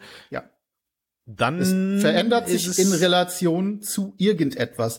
Ähm, man, ich habe es dann später noch mal äh, an anderer Stelle ausprobiert. Und zwar, ich bin wieder in mein Lieblingsspiel Walkabout Minigolf gegangen. Da hat man diese wunderbare ähm, äh, dieses Menü, das in diesem dieser Art Strandhaus drin ist. Und dieses Strandhaus, mhm. also man ich hat weiß leider sehr gut, was du beschreibst, weil es genau, ist mein ich beschreibe es ganz kurz. Also man hat äh, im Prinzip die Auswahl der Kurse als Kreismenüs, die nebeneinander ja. angeordnet sind auf dunklem Grund. Ja. Vor einem auf dem Tisch liegen die Bälle, das Grün und links davon liegen die Schläger. Ja. Und jetzt passiert Folgendes. Wenn ich dort in das Dunkle reinschaue, dann spiegelt sich alles in einem bestimmten Verhältnis. Das heißt, hm. äh, witzigerweise es wird es sogar schlimmer, wenn ich die Brille abnehme. Ich habe meine wirkliche meine Brille abgenommen, um auszuschließen, hm. dass es Spiegelungen sind, die durch meine Brille verursacht werden. Dann ja. sehe ich sogar noch schärfer. Wenn ich die Brille ja. aufhabe, ist es verschwommener. Bedeutet, ich sehe immer irgendwie eine Spiegelung heller und kontrastreicher Elemente, wie zum Beispiel der Menüs nebeneinander, die Schläger oder das ja. Grün, auf dem die Bälle liegen, immer noch einmal darunter. Oder anders genommen, ich nehme zum Beispiel die, die Controller in einem, in einem, vor einem schwarzen Hintergrund und ich habe ein ganz klares, deutliches Ghosting. Es gibt sogar Berichte von Leuten, die das mehrfach sehen. Also ich habe es immer nur einmal. Aber mhm. es gibt Leute, die schreiben, sie haben sowas mehrfach. Und wenn du das okay. natürlich dann in Bewegung, in einem Spiel oder generell in, in äh, Bereichen hast, die dunkler sind, dann ja. führt das zu diesem Schmierschleim, was auch immer ja. Effekt, der das ja. Bild einfach nicht mehr schön macht. Gut, also das ist mega interessant, was du gerade beschreibst. Ich schließe jetzt mal generell aus, dass du während deinen Tests keine Pharmazeutika zu dir nimmst. Weniger, Gut. nee. Ein, einverstanden. Also es ist, ich meine, wir alle kennen das ähm, Black Smearing von TFT-Displays, also das heißt, also oder von LC-Displays, sagen wir es mal so. Ähm, eine Sache, die, die ja auch am Anfang immer wieder interessant war zu sehen, okay, wenn ich meinen Kopf bewege und das Display, was mein VR-Inhalt gerade darstellt, muss relativ zügig von hell auf dunkle Bildinhalte umschalten oder umgekehrt, dass ich eben das Schalten der Dioden nicht schnell genug ansteuern kann oder das Nachleuchten zu krass ist und ich dadurch eben so Schattenbildung habe. Ja, das hat man bei der Quest 1 sehr doll gesehen. Ähm, also schon nicht, nicht schon bei der, meine Güte, nicht bei der Quest 1, bei der Pico, bei den ersten Pico-Geräten hat man das sehr doll gesehen. Bei der Quest 1, dadurch, dass das eben OLED war, hat das weniger, ist das weniger schon aufgefallen. Bei der Quest 2 ist es auch noch vorhanden, gerade wenn du weißen Hintergrund hast, also eingeschaltetes Display überall und hast einen schwarzen, ein schwarzes Logo auf der Mitte, kannst du es extremst provozieren, äh, dass du im Umkreis bei solchen Bewegungen eben auch wieder an Abhängigkeit zur Relation deiner Bewegung eben dieses Smearing hervorrufen kannst. Das ist aber immer relativ nah dran gewesen, ne? Aber auch, genau, aber auch hier sind richtig. Und es ist, es ist, hat sich wie so, wie so Gummi, wie so ein Gummieffekt hat sich das angefühlt. Genau. Ja. Und in meinem Fall ist es wirklich, das ist ein deutlicher Abstand dazu. Es ja. ist ein deutlicher Abstand zur, zum eigentlichen Menü, als ob irgendwo Punkt, eine Spiegelung eben stattfindet. Und jetzt kommt der Punkt, auf den ich mich in den kommenden Wochen freue. Ich habe das Gefühl, das, was du beschreibst, ist Pancake bedingt. Weil genau, wir exakt, wissen, wir wissen, wir wissen, dass bei den Pancake-Linsen das Licht mehrfach in der Linse gefaltet wird, ehe es aufs Auge trifft. Das ist der Vorteil, der, oder das ist die, das ist der, der Tod, den man sterben muss, um diesen schmalen Formfaktor zu haben. Und jetzt kommt ja der Witz an der Sache. Ich erinnere mal gerade ganz kurz an die ersten HoloLens 2 Geräte, die auf den Markt gekommen sind, wo auch hier komplett unterschiedlich subjektive Beschreibungen des Bildinhalts erfolgt sind. Manche Leute haben von sehr ausgeprägten Regenbogeneffekten äh, beschrieben. Manche haben gesagt, sie haben kaum über, sie haben, sie haben kaum Überlagerung, sondern hätten ein, ein scharfes Bild, ja, was auch wieder mit der eigenen subjektiven Wahrnehmung der Augen zu tun hat. Aber bei massiven Vergleichen auch dazu geführt hat, dass es unterschiedliche Qualitätsmerkmale im Produktionszyklus der Brille gab. Hm. Und jetzt wird's verrückt. Ja, jetzt stellt euch mal vor, wir erleben hier jetzt eben die erste große Schwemme an Pico-Geräten auf dem Markt. Leute beschreiben von dem Problem, wie du selber ja sagst, beschreiben sogar mehrfach von dem Problem. Äh, du beschreibst es als einfach. Und wir kommen zu dem Punkt, wo wir jetzt in den kommenden Wochen feststellen, das ist kein subjektiver Punkt, sondern es hat tatsächlich was damit zu tun, wie gut vergütet, verklebt, produziert, wie auch immer die Pancake-Linsen sind. Mhm. Interessanter Punkt, der da jetzt gerade aufgekommen ist, weil Pico ist jetzt vorgeprescht, sie sind die Ersten, das heißt, sie kriegen es gerade voll ab. Ähm, wir haben also ein, ein neues Qualitätsmerkmal im VR-Bereich, ja, also plötzlich reden wir nicht mehr von God Race, schick, dafür reden wir von, ich weiß nicht, Pancake Glare oder Pancake Mirror oder was weiß ich, was da jetzt gerade bald passiert, ja. Ähm, und jetzt kommt der spannende Teil, ist das etwas, wo ich übermorgen ein Headset für reklamieren kann? Who knows? Lässt sich das vielleicht auch irgendwie noch softwareseitig vielleicht anpassen? Ist auch noch eine Frage. Ah, also, das wird schwierig. Ahnung. Also ja, wenn, wenn wir da wirklich von, wenn wir da wirklich von Lichtbrech, von, von Licht ja. Brechungen, ist das richtig so? Von Lichtbrechungen sprechen, dann sind wir im physikalischen Bereich unterwegs, wo klar, ich vielleicht durch Reduzierung der Helligkeit, also ne, das ist dann, es ist dadurch dann weniger intensiv vielleicht. So. Aber die Pancake-Linsen ja. haben ja an sich auch einen Verlust an Helligkeit gegenüber den Fresnel-Linsen. Also das, zumindest habe ich den Eindruck, ganz deutlich äh, gewonnen mhm. in diesem Fall. Ja. Also das dürfte eigentlich nicht die Lösung sein. Naja, klar, ich meine, ich meine, Licht fünfmal zu falten ist ja. halt, also ich, die Zahl habe ich mir jetzt ausgedacht, liebe Hörenden, äh, mehr, mehrfach zu falten und ins Auge zu schicken, anstatt über einem direkten Weg über verschiedene, über einen anderen Schliff ja. eben ins Auge zu leiten, sorgt irgendwo für Helligkeitsverlust. Das ist leider so. Also ich bin, also das, also das beobachte ich gerade mit mit ganz großer ähm, Vorsicht, weil ich glaube, dass wir hier einer der wenigen Momente haben könnten, wo ich mir vorstellen könnte, Leute beschreiben das Problem als störend und manche beschreiben es als nicht störend, weil sie es, weil wir einfach gerade in Betracht ziehen müssen, dass sie es tatsächlich nicht haben. Mhm. Weiß ich nicht. Vielleicht ist der Kleber schon getrocknet. ja, äh, aber das kriegen wir immer wieder mit. Also ne, sei, sei es in, im Smartphone-Bereich, wo Leute von gelben Stellen auf ihren Displays berichten, wo Kleber nicht sauber verteilt wurde oder so, mhm. sowas, bis hin zu Fernsehen, also TV-Geräten, die du ja damals, also ich weiß noch, wie, wie, wie, weil die haben dann Clouding oder sowas. Ja. ja ich glaube, da heißt es Clouding, mhm. wo du dann eben auf dem auf einem einheitlich schwarzen Displaypanel unterschiedlich helle Bereiche erlebt hast, was bei Leuten dazu geführt hat, dass die diese Geräte einfach nochmal zurückgeschickt haben, gesagt so, ey, sorry, aber das sehe ich gerade nicht ein. Und da sind, da spielen so viel technische Aspekte mit einher, dass ich das ähm, ja cool finde, dass wir da gerade drüber sprechen, aber natürlich auch doof, weil es jetzt einfach dazu, weil es jetzt einfach bedeuten könnte, wir sehen, wir erleben ähnliche Effekte bei, ähm, bei, einer, bei einer MetaQuest Pro, wir erleben ähnliche Effekte bei, weiß ich nicht, zukünftigen Pancake-Geräten. Und da bedeutet, das ist einfach wieder ein Punkt, der angegangen werden muss. Das finde ich, find ich auch wirklich spannend zu sehen, wie macht die Quest Pro das, ne? Also da eben einfach auch mal den, den direkten Vergleich zu sehen, ob ich dort ähnliche Dinge feststellen gesagt, könnte oder nicht. Wenn wir ihn denn von, von Gerät zu Gerät unterscheiden können. Interessant wäre jetzt, ja. dass Pico uns noch zwei weitere Picos zuschickt und wir damit vergleichen können. Ja. Ja, do it, Pico, do it. Genau. Dann. Gut.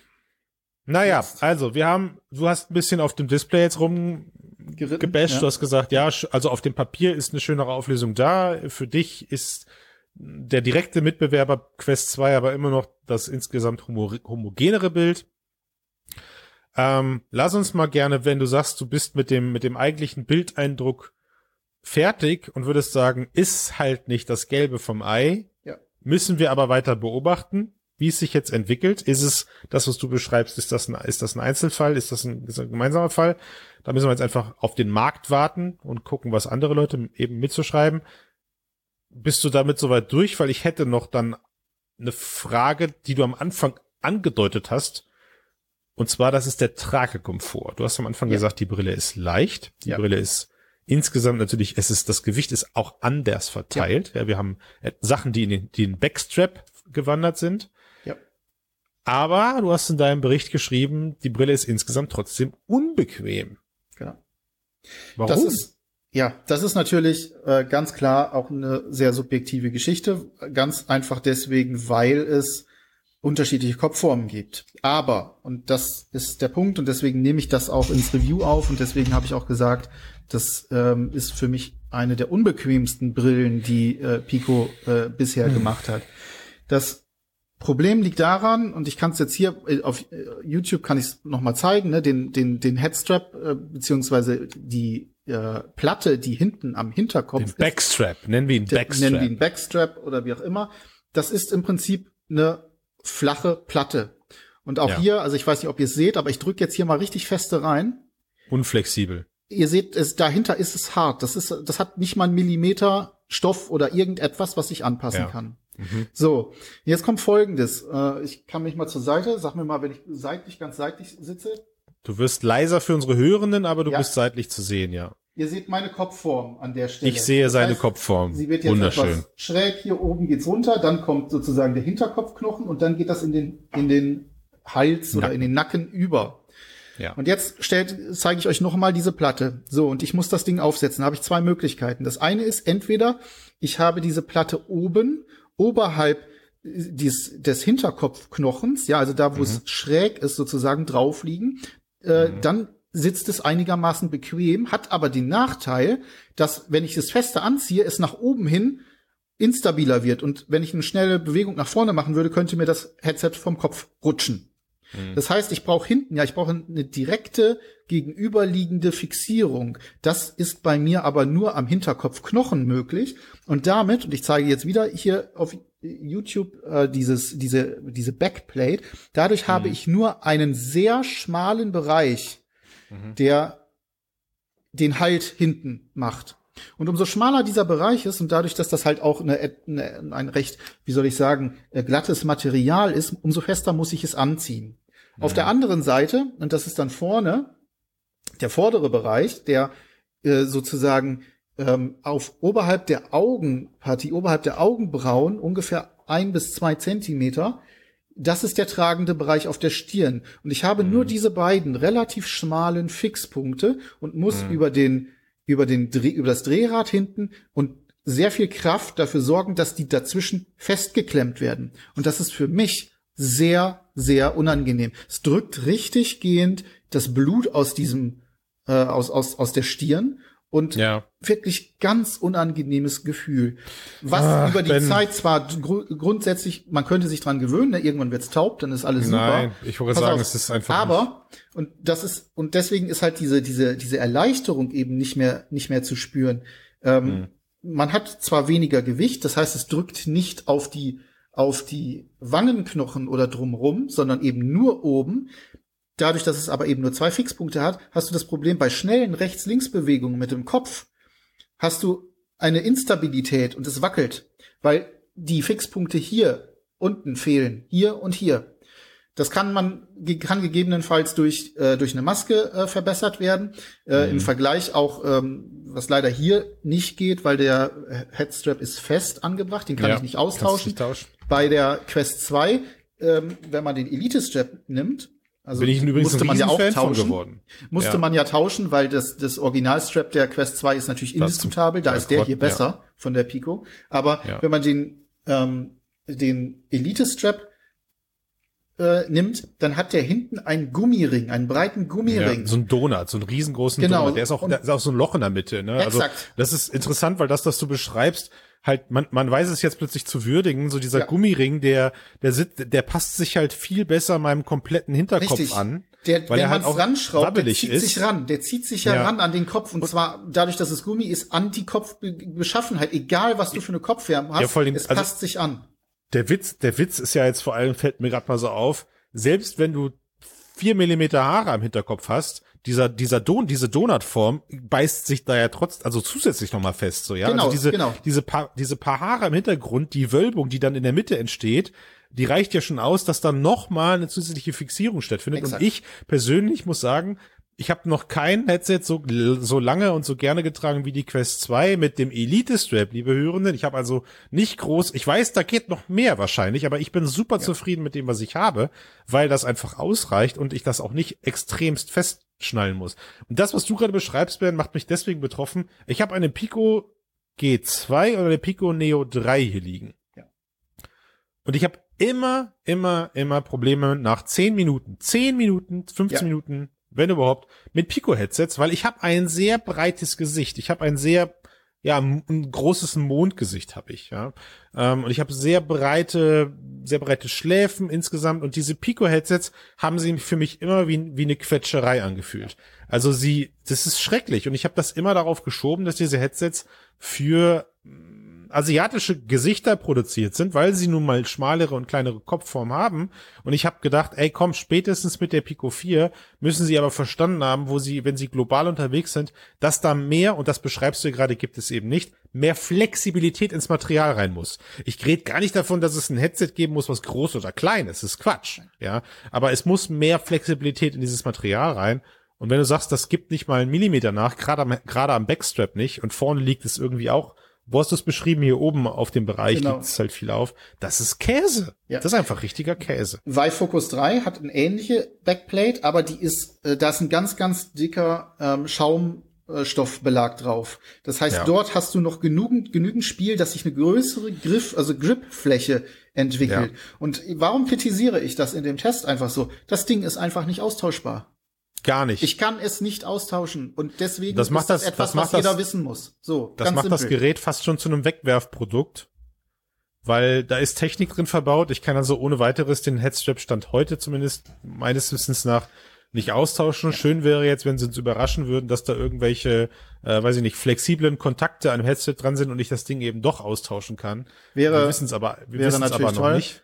Ja. Was natürlich geht, ist also, ne, dass die, die Face Mask, ähm, von der ich gesprochen Klar. habe, die lässt sich austauschen. Ähm, da magnetisch ist, eigentlich? Ist sie magnetisch nee, oder ist das ist nicht magnetisch, sondern sie klick, klickst du, klippst Gut. du so rein und äh, kannst, also da wird es definitiv, denke ich, äh, auch von Drittanbietern ähm, Ersatz geben und bessere, geben, ja. die vielleicht auch dann wiederum diesen, diesen diesen Klemmeffekt ein bisschen durch etwas weicheres Material vielleicht auch noch äh, abfedern können. Ich habe ja. auch das Problem, und das ist halt gerade bei diesem Standard Face Gasket oder Face Mask, wenn du mit Brille drunter gehst, dadurch, dass das so steif ist, das Material, hast du dann hier um die Brillenbügel herum Lichteinfall.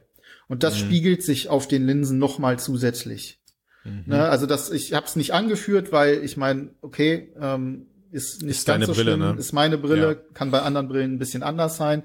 Aber da, das lässt sich auch wieder, auch wieder ein Punkt, wo ich interessiert bin, dann in ein paar Wochen meine Quest Pro auf der Nase zu haben, weil die ist ja komplett offen sogar beworben. Ne? Also ja. äh, interessant, wie sich das da dann zu lösen lässt. Also ich find's, ich find's nicht so cool, wohin sich dieser Trend mit diesen Backplates, mit diesem Back ja ähm, Straps eben entwickelt, weil das voll austauschbare Ding der Quest 2 hat einfach gezeigt, ah, hey, da hat sich auch ein kleiner Markt entwickelt. Also ja. Leute können super cool ihre Headsets darüber anpassen und es gibt unfassbar interessante Lösungen da teilweise auch, die mich selber nie interessiert haben, weil ich, wie gesagt, mit dem Elite Strap zufrieden bin. Ähm, aber ich fand die Entwicklung eben gut. Und das Schlimme daran ist, jetzt positioniert sich Pico 4 als Businessgerät, aber ich weiß aus erster Hand, aus Gesprächen mit meinen Kunden, wie sehr störend der Faktor ist, dass ich das nicht desinfizieren, nicht austauschen und auch langfristig nicht ersetzen kann, wenn es abgenutzt ist, weil Businessgeräte, die ähm, wo wir von Shared Devices sprechen, also Geräte, die unter inner, inner, innerhalb größerer Unternehmen geteilt werden, nutzen sich sehr schnell sehr stark ab. Da ist da ist Haargel noch das geringste Problem, da ist es gerade in der aktuellen Zeit sogar eher die Reinigung. Geht so, jetzt mit dem Material hier, ne? Aber wenn du das halt aber auch das wird sich kannst, abnutzen. Ja, genau. Wenn das aber ben, ist, hast du ein Problem. Ja. Wenn du wenn du damit wenn du damit jeden Tag 15 Mal äh, mit einem mit einem Steril mit einem Sterilisierpad drüber gehst, ja, ja ähm, das nutzt sich schneller ab als dir als dir als ja. dir bewusst ist teilweise oder auch ja. als mir bewusst ist teilweise. Und damit fliegen solche Headsets gerade reihenweise aus Business Use Cases raus, obwohl sie sie eigentlich eben angeben würden. Und da ist der, der Underdog unter den Herstellern, nämlich HTC mit ihrer Focus 3, eigentlich den innovativsten Weg gegangen, Absolut. indem sie den kompletten Bereich, der ist zwar fixiert, aber das Kaschen, also das Kissen ja. hinten, lässt sich magnetisch rein und raus snappen. Wie cool und du kannst das die Batterie auch auswechseln. Ja, dort. Also wie cool ist, ist das bitte? Gut, so, gut ja. gedacht, hey, ja. und, und HTC hat mir sogar einen Hack ein Lifehack gezeigt, wie man den, den Battery Swap während des Betriebs durchführen kann, weil wenn du die Brille nämlich an USB-Anschluss anschließt, kriegt sie nämlich so lange, während du den Battery Strip hinten tauscht, genug Strom. das Battery Pack kriegt sie, genau, das mhm. heißt, du kannst sogar einen Hotspot machen. Das äh, war vorher gar nicht vorgesehen, weil die Brille selber hat ja vorne keinen Akku drin, der das ja. irgendwie äh, überbrückt oder so. Aber egal, das nur kurz als Ausreißer. Ja, ja also wir merken gerade, wir steuern darauf hinzu, äh, das Traumheadset gibt es immer noch nicht. Wir würden uns immer noch aus verschiedenen Headsets eins zusammensetzen müssen. Ähm, ich, glaube, ich, ich glaube und ich weiß auch, dass in verschiedenen Bereichen auch eine Quest Pro uns uns enttäuschen wird. Also es fühlt sich gerade so an, als ob so die gro der der große der große ach komm bleiben wir bei bleiben wir in unserem Kosmos. Der große Magic Leap, der große Schritt, der magische Schritt in die neue Ära von VR-Headsets ja. hat scheinbar dieses Jahr nicht stattgefunden. Drei Sachen, über drei Sachen müssen wir allerdings noch reden, mhm. äh, bevor wir hier abmoderieren können. Drei wichtige Sachen, wie ich finde. Mhm. Oder zumindest nicht unwichtige Sachen. Okay. Äh, und das eine ist, wir haben es vorhin schon mal angesprochen, die Farbdurchsicht, ähm, mhm. die auch in vielen, ja, wie nenne ich sie, Mixed Reality Videos, äh, die gerade so irgendwie Stimmt, auf Twitter ja. und auf YouTube grassieren und wo dann teilweise gezeigt wird, wie unfassbar großartig das doch ist. Ich habe damit ein Problem, also beziehungsweise es ist gut und es ist nicht gut. Wir haben vorhin schon mal drüber gesprochen äh, am ja. Anfang, ne, dass das eigentlich, also Farbdurchsicht ist an sich cool, also weil ne, ich sehe plötzlich meine ähm, reale Umgebung äh, in Farbe, so wie ich es gewohnt bin. Das ist grundsätzlich erstmal ein sehr guter Eindruck, den ich habe. Wenn ihr euch aber mal die Mühe macht, euch solche Videos, die da gerne gepostet werden, anzuschauen, dann fällt euch auf, dass die meisten davon das machen, während sie ganz stillstehen mhm. und ganz langsam den Kopf drehen. Und das machen sie nicht, damit euch beim Zugucken nicht komisch wird oder sonst irgendetwas, sondern wenn du dich anfängst zu bewegen oder schneller wirst, dann stellst du fest, dass das Ganze überhaupt keine 3D-Durchsicht ist, mhm. sondern dass das voll ist von Verzerrungen, falschen Größenordnungen, die, der, die Tiefenwahrnehmung ist nicht vorhanden. Mhm. Äh, du hast teilweise einfach äh, auch Gegenstände, an die du näher rankommst oder so, die werden, die verziehen sich total, äh, so wie, wie mit der Fischaugensicht, wie man das äh, äh, häufig kennt. Wenn ich ein Handy nehme, dann kann ich zwar den Text gut lesen, wenn ich ihn mhm. relativ nah an den mittleren, also an die RGB-Kamera, die in der Mitte ja. des Headsets angebracht ist, äh, ähm, bekomme. Das wölbt sich aber schon unten. Unten das Handy hat eine total, also eine richtige krasse Wölbung. Shit. Ich habe folgendes okay. Experiment gemacht. Ich habe ähm, zwei Sachen ausprobiert. Das eine ist, wie kann ich mich in meiner Wohnung bewegen und bin einfach ja. mal mit dem Ding durch die Gegend gelaufen. Ja. Das geht durchaus. Es funktioniert ganz mhm. grundsätzlich. Mhm. Aber man muss aufpassen, dass man nicht zu schnell wird. Denn, wie ich schon am Anfang gesagt habe, die Tiefensicht, also die die, der Abstand, die, die Schätzung, die dein Kopf, dein Auge in dem Moment vornimmt, um zu sagen, das ist so und so weit weg von dir, die passt ja. nicht. Gut zu sehen war das, als ich versucht habe, am Whiteboard zu schreiben. Das ging dann, sobald ich den Stift in der Hand hatte und ich habe dann an das Whiteboard gehalten und bin dann endlich nah genug dran gewesen, dann konnte ich auch schreiben, das geht gut. Aber wenn du dann wieder weggehst und zum Beispiel Ä-Punkte oder Ü-Punkte setzt, ja. dann haust du gern mal daneben. Oder dann, und das hat's sehr gut demonstriert eigentlich, ich habe dann versucht, den Stift zuzumachen ja. und habe mir, anstatt dass ich die Stiftspitze in den Deckel geschoben habe, einfach mal ja. über den Daumen gemalt.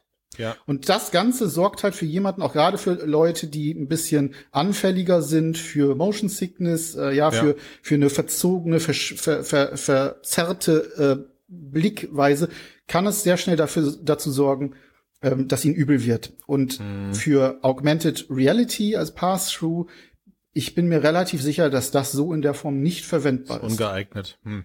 Also Ben, wir müssen, wir müssen eine Sache ganz kurz, bevor ich da jetzt in die Fragestellung eingehe, müssen wir eine Sache ganz kurz klarstellen. Kannst du mal mhm. bitte ganz kurz deine Arme ausstrecken? Nach rechts oder links jetzt, oder nach kannst, vorne? Ist egal. Nach, und kannst du jetzt bitte einmal mit den Zeigefingern auf deine Nase abwechselnd tippen? Kannst du das bitte einmal ganz kurz machen? Okay, das ja. klappt. Ja, also das heißt, deine Koordinationsfähigkeit ist sichergestellt. Mhm. Ähm, das ist ein Problem, was du gerade beschreibst. Und, und ich weiß auch, worauf es zurückzuführen ist. Du weißt das auch. Wir wissen, weil wir es im Vorgespräch auch eben versucht haben, im Detail uns auf diese Situation hier vorzubereiten. Technisch haben wir da zwei unterschiedliche Ansätze, die wir jetzt gerade auf dem Markt haben. Wir haben einmal eine Quest 2 und ja, liebe Hörenden, es tut mir leid, dass wir immer wieder auf dieses Headset zurückkommen müssen, aber das ist nun mal das Gerät, mit dem sich eine Pico 4 Grad messen muss. Eine Quest 2, die über ganz viel Softwaremagie versucht, aus diesen vier verschiedenen Schwarz-Weiß-Kameras, die ich eben außen an dem Headset angebracht habe, mir ein dreidimensional stereokopisches Bild zu liefern. Das klappt okay. Ja, also ja. das ist okay. Ich, man kann ein Glas Wasser greifen, man kann sich so weit durch die eigene Umgebung manövrieren, dass man nicht gegen den Schreibtisch läuft. Man hat, ich finde, man hat ein recht gutes Gefühl für Räume, für ja. Räumlichkeit. Genau. So, und das, was du gerade bei der Pico 4 beschreibst, ist darauf zurückzuführen, dass dieses Gerät vorne eine mittig zentrierte RGB-Kamera besitzt. Ja, das Internet ist gnadenlos. Es hat es schon, äh, weil, weil die Pico 4 Business ist nämlich golden. Ich weiß nicht wo. Ich habe irgendwo aber der gelesen, es wurde das, das, der, genau, es wurde der goldene Anus genannt. Manometer, Leute, glaub, das, das, ist nicht, nicht von uns. Das war, war Brad Lynch, ne? Wahrscheinlich. Ey, ja, komm, wenn es einer bringt, dann Brad. Ja. Also das ist schon fies, ja, dass man den goldenen Anus jetzt, ich krieg's, ich krieg's nicht mehr raus. So, jetzt ist es das letzte Mal gefallen jetzt. Aber es beschreibt natürlich die Situation recht gut. Ich habe eine kleine kreisrunde Öffnung vorne an meinem Headset. Ja. Da ist eine recht stark gewölbte Linse drin, die versucht natürlich möglichst viel von meinem Szenario einzufangen. Ähm, wie, wie so ein bisschen, wie so diese ganzen Action-Camps, also das heißt einen recht großen Öffnungswinkel. Und dieses Bild wird mir dann monoskopisch in Farbe und bunt auf meine beiden Displays gebracht. Ja. Das ist schlecht. Ja, weil es beschreibt genau das, was du gerade, es, es sorgt genau für das, was du gerade beschreibst, nämlich, wenn ich meine Hand immer weiter an das Headset heranführe, habe ich plötzlich in der virtuellen Welt eine monströse Hand vor mir. Ja, eine monströs große Hand, weil natürlich ich das Ganze gerade aus der Perspektive einer nicht gegengerechneten, also da fließt ja keine Softwarekalkulation gegen, sondern ich habe eine nicht gegengerechnete monoskopische Linse, die mir natürlich eine riesige Hand über mein komplettes Sichtfeld darstellt. Ja. Das ist Käse. Das ist völliger Käse. Das geht völlig an dem vorbei, wo, und da wird, glaube ich, da, wir haben es mal versucht zu beschreiben, Meta, warum, wir sind keine Meta-Fanboys, wir sind keine Meta- Liebhaber, wir sind auch nicht von Meta bezahlt, aber Meta liefert halt immer ein Stückchen mehr als das, wo alle anderen Competitors, äh, Mitbewerber gerade eben hinterher sind.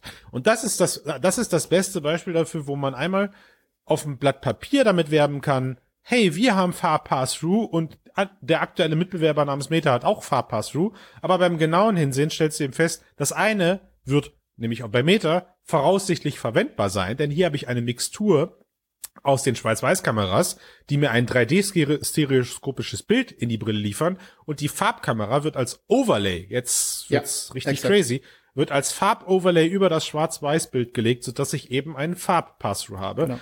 äh, in Stereoskopie, was ich aber im Idealfall sehr natürlich benutzen kann. Ergo, ich kann Mixed Reality Anwendungen produzieren. Ich kann Mixed Reality Prototypen, nennen wir es mal so, entwickeln. Weil, so viel wissen wir jetzt schon aus den ersten Reviews einer Quest Pro, das Bild hat anscheinend den Nachteil, dass ich eben keine Smartphone-Displays ablesen kann. Ich kann keine, keine Bildschirme lesen, weil diese Mixtur eben am Ende leider nicht ausreicht, ja, um das Ganze einem natürlichen Bildeindruck zu liefern. Das ist gerade die größte Enttäuschung, die wir in den Quest Pro Reviews lesen, während du, Ben, in deinem Review beschrieben hast, dein Smartphone und dein Bildschirm konntest du, äh, ich sag mal, einigermaßen ablesen. Verhältnismäßig nicht, gut, muss ich sagen. Nicht auf, also, nicht ja. auf einem produktiven Level, ja, Nein. dass du jetzt sagst, wow, ich mache morgen mein Business, äh, mein, mein virtuellen, mein, meine virtuelle Arbeit oder meine Arbeit verlege ich in die virtuelle Realität, pack mir noch zwei zusätzliche Screens neben meinen echten Screen und arbeite an meinem PC.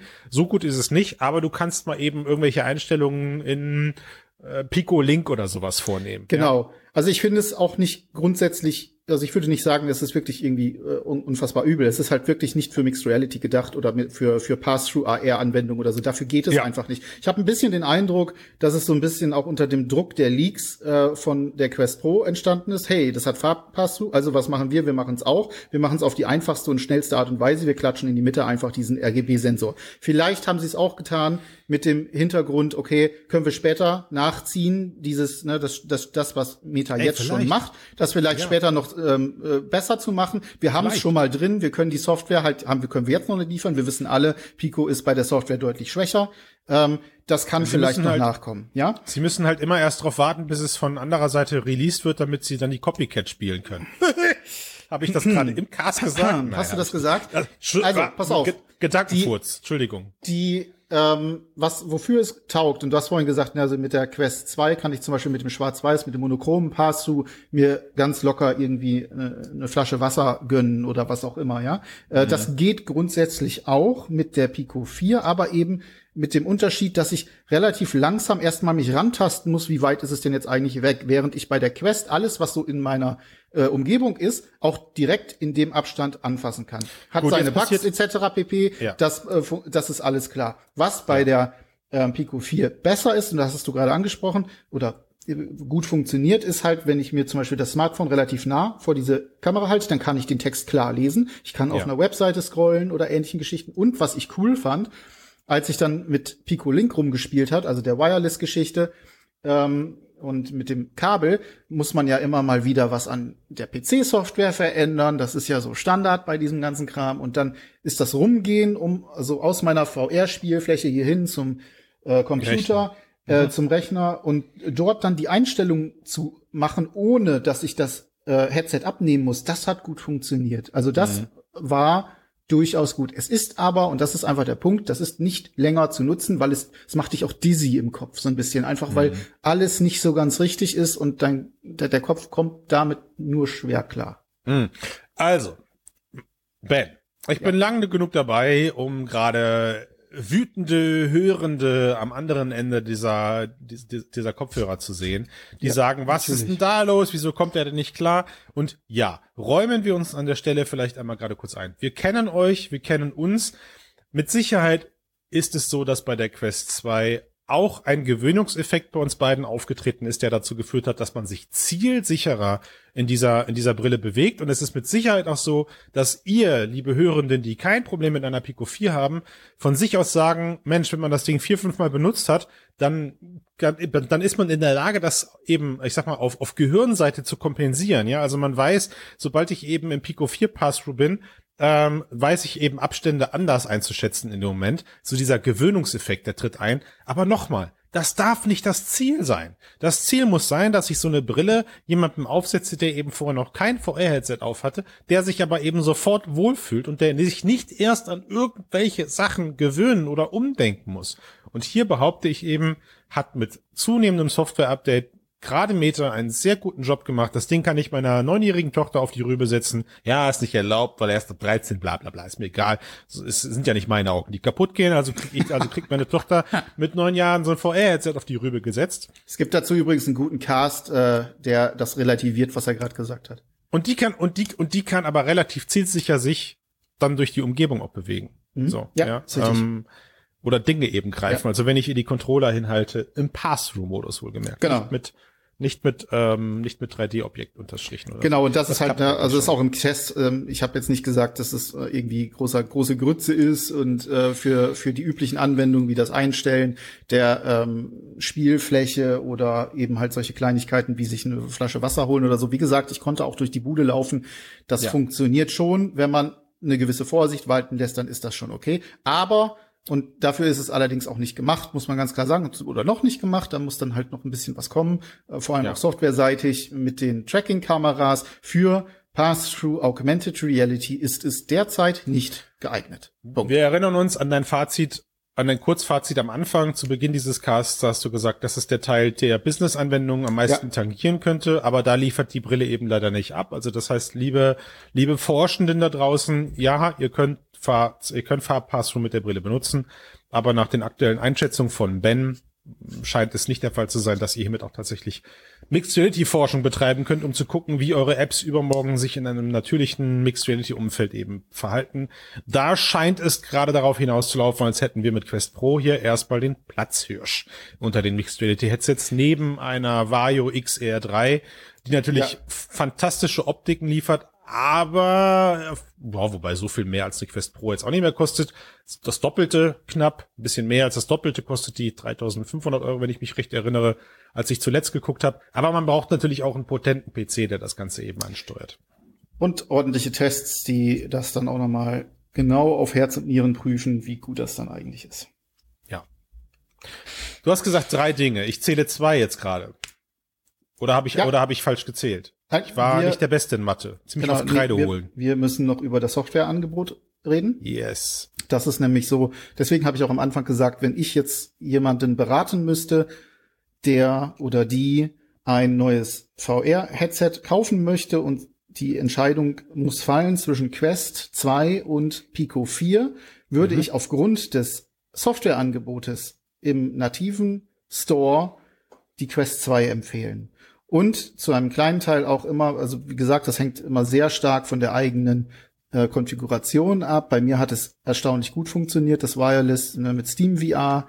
Mhm. Ähm, das ist offensichtlich nicht bei allen so, aber insgesamt gesehen, wegen dem Softwareangebot würde ich zur Quest tendieren, denn es ja, gibt ungefähr 200, 230, glaube ich, Apps im Aber das ist Store. doch genug, Ben. Das ist doch genug für den Anfang. Also da gehe ich nicht mit. Ja, ja ich meine, es gibt, es gibt einen Walker. Ein also ich meine, was, was, was fehlt dir? Was fehlt dir denn konkret? Was sind das? Sind das die Exclusives wie ein Beat Saber oder? Genau, solche Sachen. Also sowas wie Beat Saber funktioniert zum Beispiel überhaupt nicht. Was übrigens interessant ist, Beat Saber und die neuen Controller vertragen sich nicht mit Menschen, die größere Hände haben. Wenn man bei Beat Saber nämlich, ne, man schlägt ja nach vorne, das heißt die. Hä, hey, Moment, du hast, ach so, du hast Beat Saber über Link gespielt, ja. Genau, exakt, genau, ja, ja, richtig. Ja. Man kann über, ne, über, über Wireless geht das, da geht das äh, dann doch, aber man hat ja die Controller und man schlägt ja nach vorne in der Regel mhm. und zwar mhm. ziemlich heftig, was dazu führt, dass die Controller nach oben rutschen, Stück für Stück. Immer ein bisschen. Ne? Kennt jeder, der Beat selber mal häufiger gespielt ist hat. aber eine Mimose. Die rutschen also. ein bisschen hoch. Nee, ist keine Mimose, Mimosengeschichte. Das ist einfach ein Erfahrungswert. Und der Punkt ist, dadurch, dass dieser Bügel, der am Ende des Controllers mhm. zuläuft, mhm. da fängt es dann an, den kleinen Finger äh, einzuklemmen. Für Beat Saber sind diese Controller für Menschen mit so großen Händen, wie ich sie habe, ich habe hier na, das sind Monster Trollpranken, nicht so gut geeignet. Aber Moment, das heißt, das, heißt, aber heißt das jetzt bald Quest Pro Controller flutscht mir irgendwann aus der Hand? Ja, also ich habe auch bei den Quest Touch, ähm, also ich habe da ja so, ein, so, ein, so eine spezielle Hülle dran mit. Ähm, hey, komm, du, du, du, du spielst Beat selber schon in anderen Hemisphären als ich, also von daher einem, kann ich mit einem Gummi. Aber wenn ich das nicht dran habe, dann rutschen mir auch die Touchies langsam weg. Also gerade wenn sie, wenn die Hände so ein klein, kleines bisschen schwitziger werden oder so, dann rutschen die nach oben raus, ja. Aber gut, also kommen wir zum Software zurück. Also was fehlt mir? Ähm, ist es einfach insgesamt ist der Quest Store ist deutlich, deutlich, deutlich größer. Natürlich aber auch mit dem angeschlossenen App Lab. Also, ja. Natürlich, das ist, aber das muss ja jemandem erstmal gesagt werden und du kannst ist natürlich klar. dann jemandem sagen, okay, äh, warte halt einfach lang genug, dann wird der Pico Store definitiv wachsen und das tut er aktuell. Es kommen immer neue Sachen dazu. Aber wenn ich ja. jemanden habe, der sagt, ich möchte jetzt das gesamte Angebot, ich möchte aus dem Vollen schöpfen, mhm. dann muss ich mich derzeit noch an die Quest Halt. Okay, also ich ich ich ich halt mal ich halt mal dagegen. Ich habe mir das Angebot der Pico 4 gerade mal so auf dem auf dem Rechner gemacht, wobei ich jetzt natürlich auf der Website vom Store selber bin, wo die Creme de la Creme der Spiele angezeigt werden. Ich sehe ein ein Demio, ich sehe ein äh, Walkabout, ich sehe ein Moss, ich sehe ja. viele viele viele bekannte Titel, wo ich sage, ey, damit habt ihr erstmal, also Neueinsteiger haben damit erstmal genug zu tun. Es fehlen so Sachen können, wie YouTube zum Beispiel, du kannst kein YouTube und können gucken. meiner und können meiner Meinung nach sagen, ja. darauf kann ich erstmal verzichten. Plus, sie haben ja immer noch die Möglichkeit, wenn sie einen potenten PC zu Hause haben, äh, darauf auszuweichen. Ähm, aber Möglich. okay, also ich meine, wenn, wenn dein Fazit bedeutet, kauft ja, du möchtest eine Brille unter den diesjährigen ähm, katholischen Feiertag Weihnachtsbaum legen, dann sollte das eine Quest 2 sein. Wäre, ah, mein, wäre meine wäre deine wäre ja. deine Empfehlung, dann müssen wir diesen Teil erstmal so akzeptieren. Ich selber bleib jetzt schon dabei, dass ich sage, halt dich erstmal gegen, weil ich finde das Softwareangebot auf Picos Seite ausreichend für jemanden, der startet. Okay. Ähm, und ich glaube, da, da, da kann man, wie gesagt, da kann man sich drüber streiten.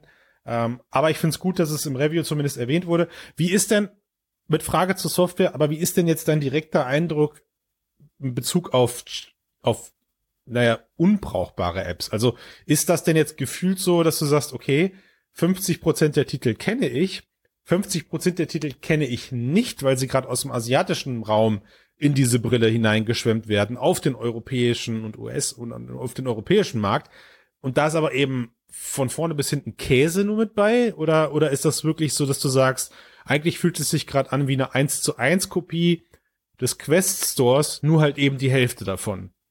Die Hälfte davon. Also okay. du hast natürlich da diverse, eben du hast gerade genannt, ne, asiatische äh, ähm, Apps oder Apps aus diesem, aus dem Raum. Aber die überwiegen nicht. Nein, nicht. nee, würde ich nicht sagen. Aber es, also es ist schon beim Durchscrollen so irgendwie, man hat schon den Eindruck, dass da nicht eben nicht alles da ist, was man gewohnt ist. Das hat aber auch damit zu tun natürlich, dass ich halt Quest hauptsächlich nutze und dann natürlich ein ganz anderes Bild habe und das viel, viel länger scrollen kann, bis ich überhaupt mal ans Ende der App äh, Reihe komme und ich kann noch mal im App Lab gucken äh, etc. Ne? Da, das muss Pico eben halt noch nachziehen. Da sind sie ja auch dran. Das ist ja, das ist ja auch gar nichts, wo ich jetzt großartig sagen würde, okay, das kann nicht mehr besser werden, anders als zum ja. Beispiel bei dem nicht austauschbaren Headstrap hinten. Ja, der kann ja. nicht mehr besser werden oder zumindest nach aktuellem Stand der Dinge ähm, ist er nicht austauschbar. Der Store wächst.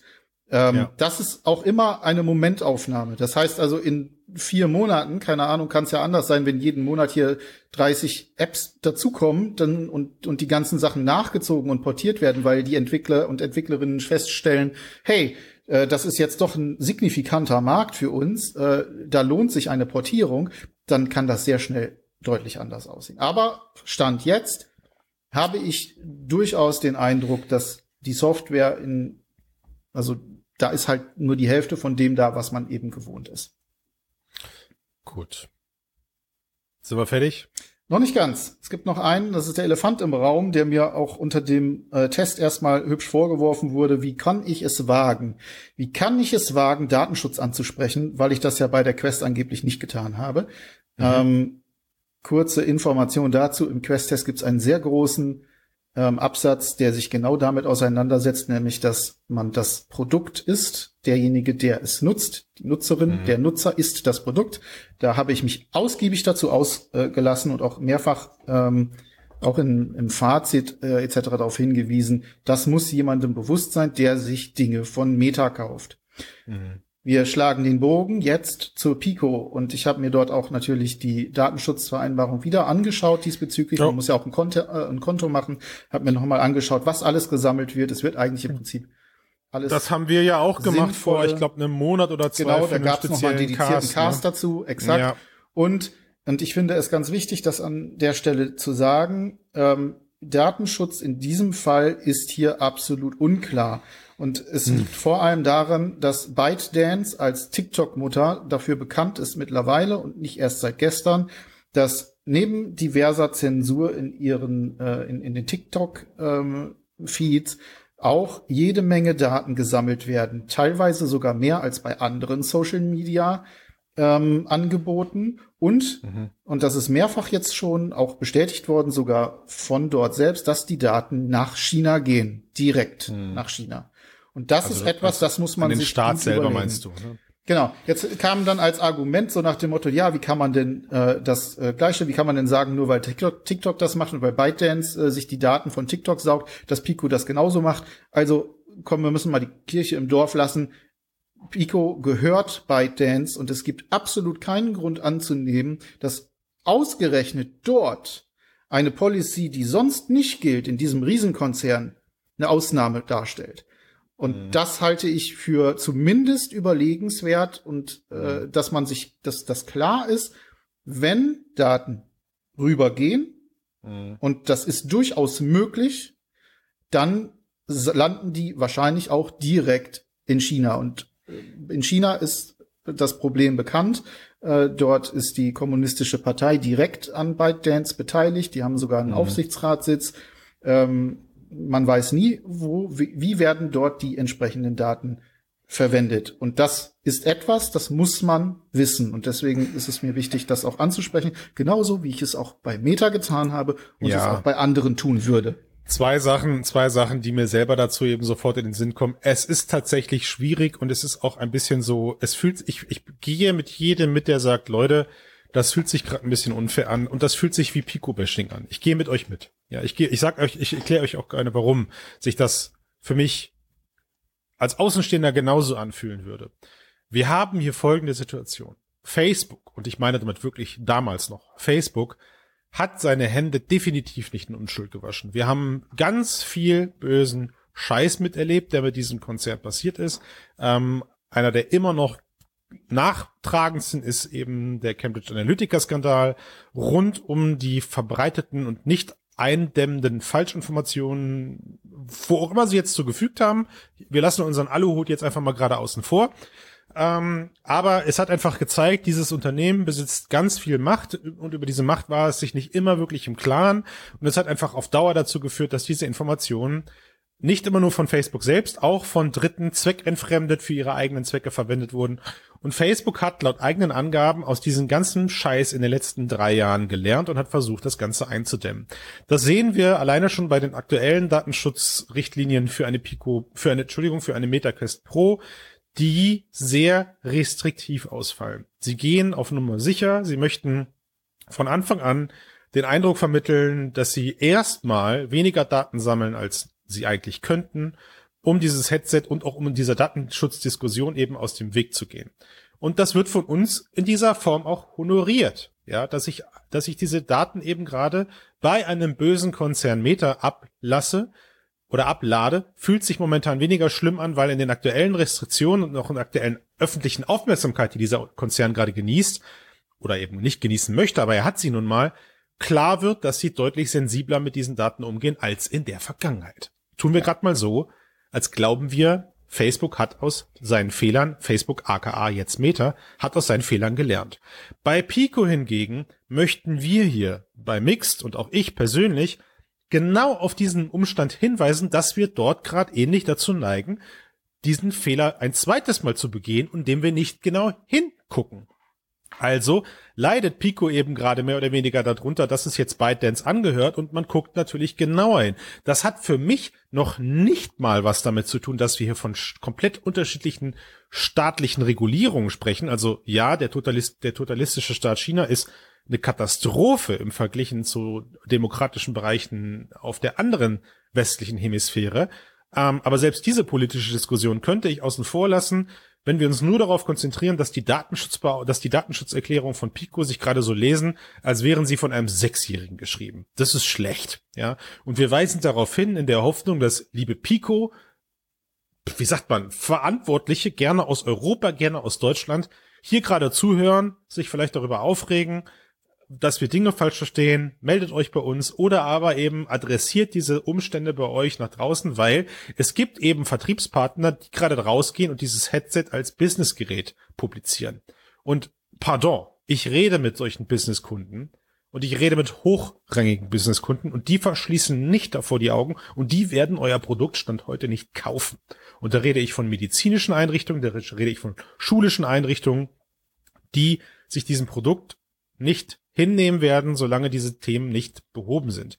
Und zwar und, behoben im Sinne von völlig nachvollziehbar und transparent. Also es gibt ja diese Bestrebung richtig. jetzt immerhin, dass sie nach, nach irgendeiner äh, bestimmten DIN oder, oder EU-Norm zertifiziert richtig. werden soll bis nächstes Jahr, ne, gerade für das Enterprise-Headset. Das sind ja. ja. schon die Schritte, sind ja in die richtige Richtung, äh, was das angeht. Aber das muss es eben halt auch, Richtung.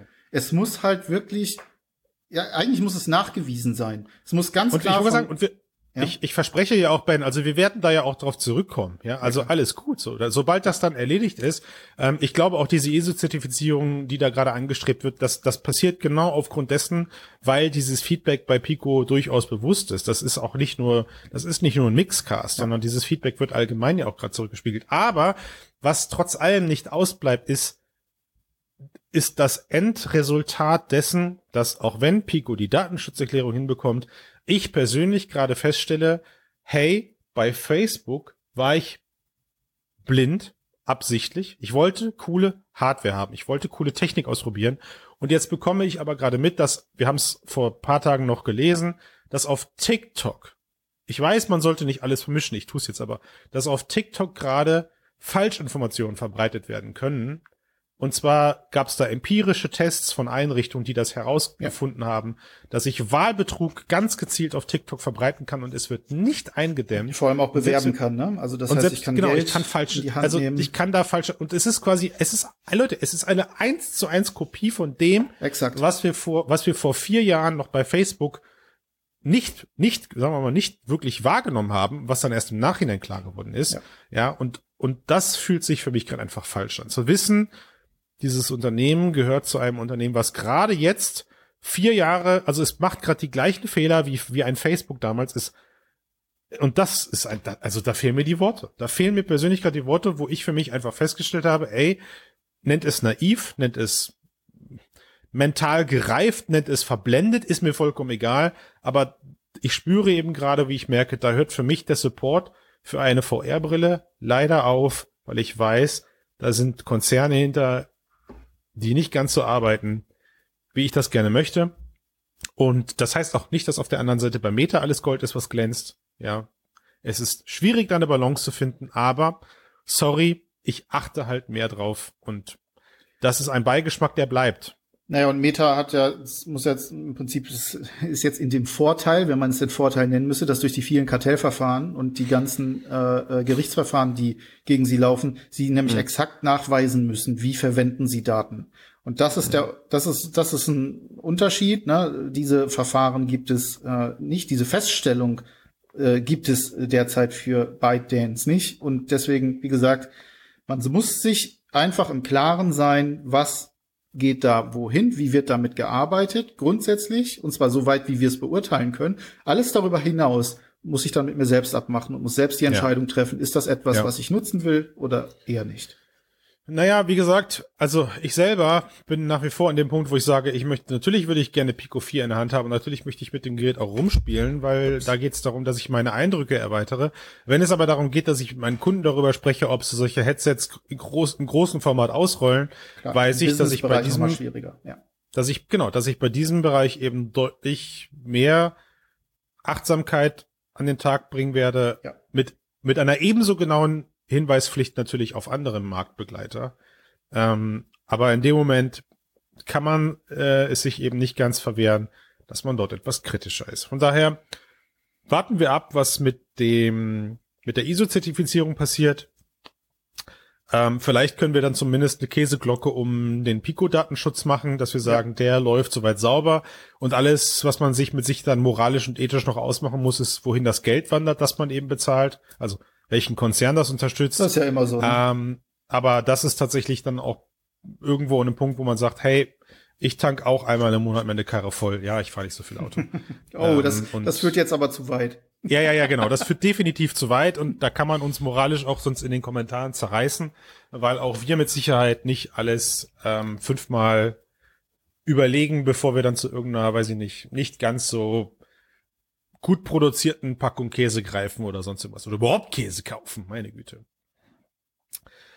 Ich ben, ich merke gerade, wie wir, wie wir uns eigentlich den, den, weiß ich nicht, den Fairtrade Whisky vegan, den Fairtrade vegan Bio Whisky aufmachen könnten, ja. um jetzt bei einem ähm, Feuer weitere, um bei, um bei einem schönen gemütlichen Kaminfeuer darüber zu philosophieren, wie wir das Problem überhaupt angehen. Ethik, VR, Technologie, Metaverse, Stromverbrauch, wie passt das überhaupt alles zusammen? Die Idee, wir könnten uns doch einfach auch, also ich könnte doch auch die Pico nehmen und die Quest beide und wenn wir die beide mit Tomatensoße überschütten und uns dran ja. festkleben, ja. Können wir das nicht als Protestzeichen wählen? Also Bitte nicht, Ben. Lass, lass uns, lass uns das nicht weiter ausführen, sonst bekommen, sonst, sonst. Ich habe gerade Antworten darauf, die willst du nicht hören. Und ich möchte Doch. auch nicht, dass die, ich möchte auch nicht, dass die auf Ewigkeiten im Internet verfügbar das sind. Das ist es. Und insofern lass uns an der Stelle jetzt ja, ähm, eine Käseglocke drüber machen. Und ich danke dir erstmal. Es war wieder interessant, äh, ja. anderthalb Stunden knapp über ein Headset-Review zu sprechen. Ähm, da merkt man daran, dass wir eben doch hier nochmal eine andere Generation an Geräten haben, weil es mehr zu erzählen gibt und auch mehr zu, ja. mehr zu vergleichen gibt. Äh, wie gesagt, liebe Hörenden, meine P, meine Quest Pro wurde leider auf Anfang November verschoben, sonst hätten wir das Ding deutlich eher untergebracht. Meta selber versorgt uns gerade nicht mit Testmustern. Im Gegenteil, es wird einfach überhaupt nicht reagiert. Das bedeutet also, uns ist nichts anderes übrig geblieben, als das Gerät auf eigene Kosten zu kaufen.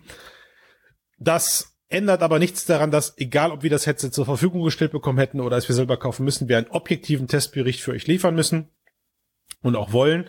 Und der folgt dann aber in dem Moment leider erst in ein paar Wochen. Alles, was die Pico angeht, haben wir, glaube ich, jetzt einen großen Rundumschlag gemacht. Ja.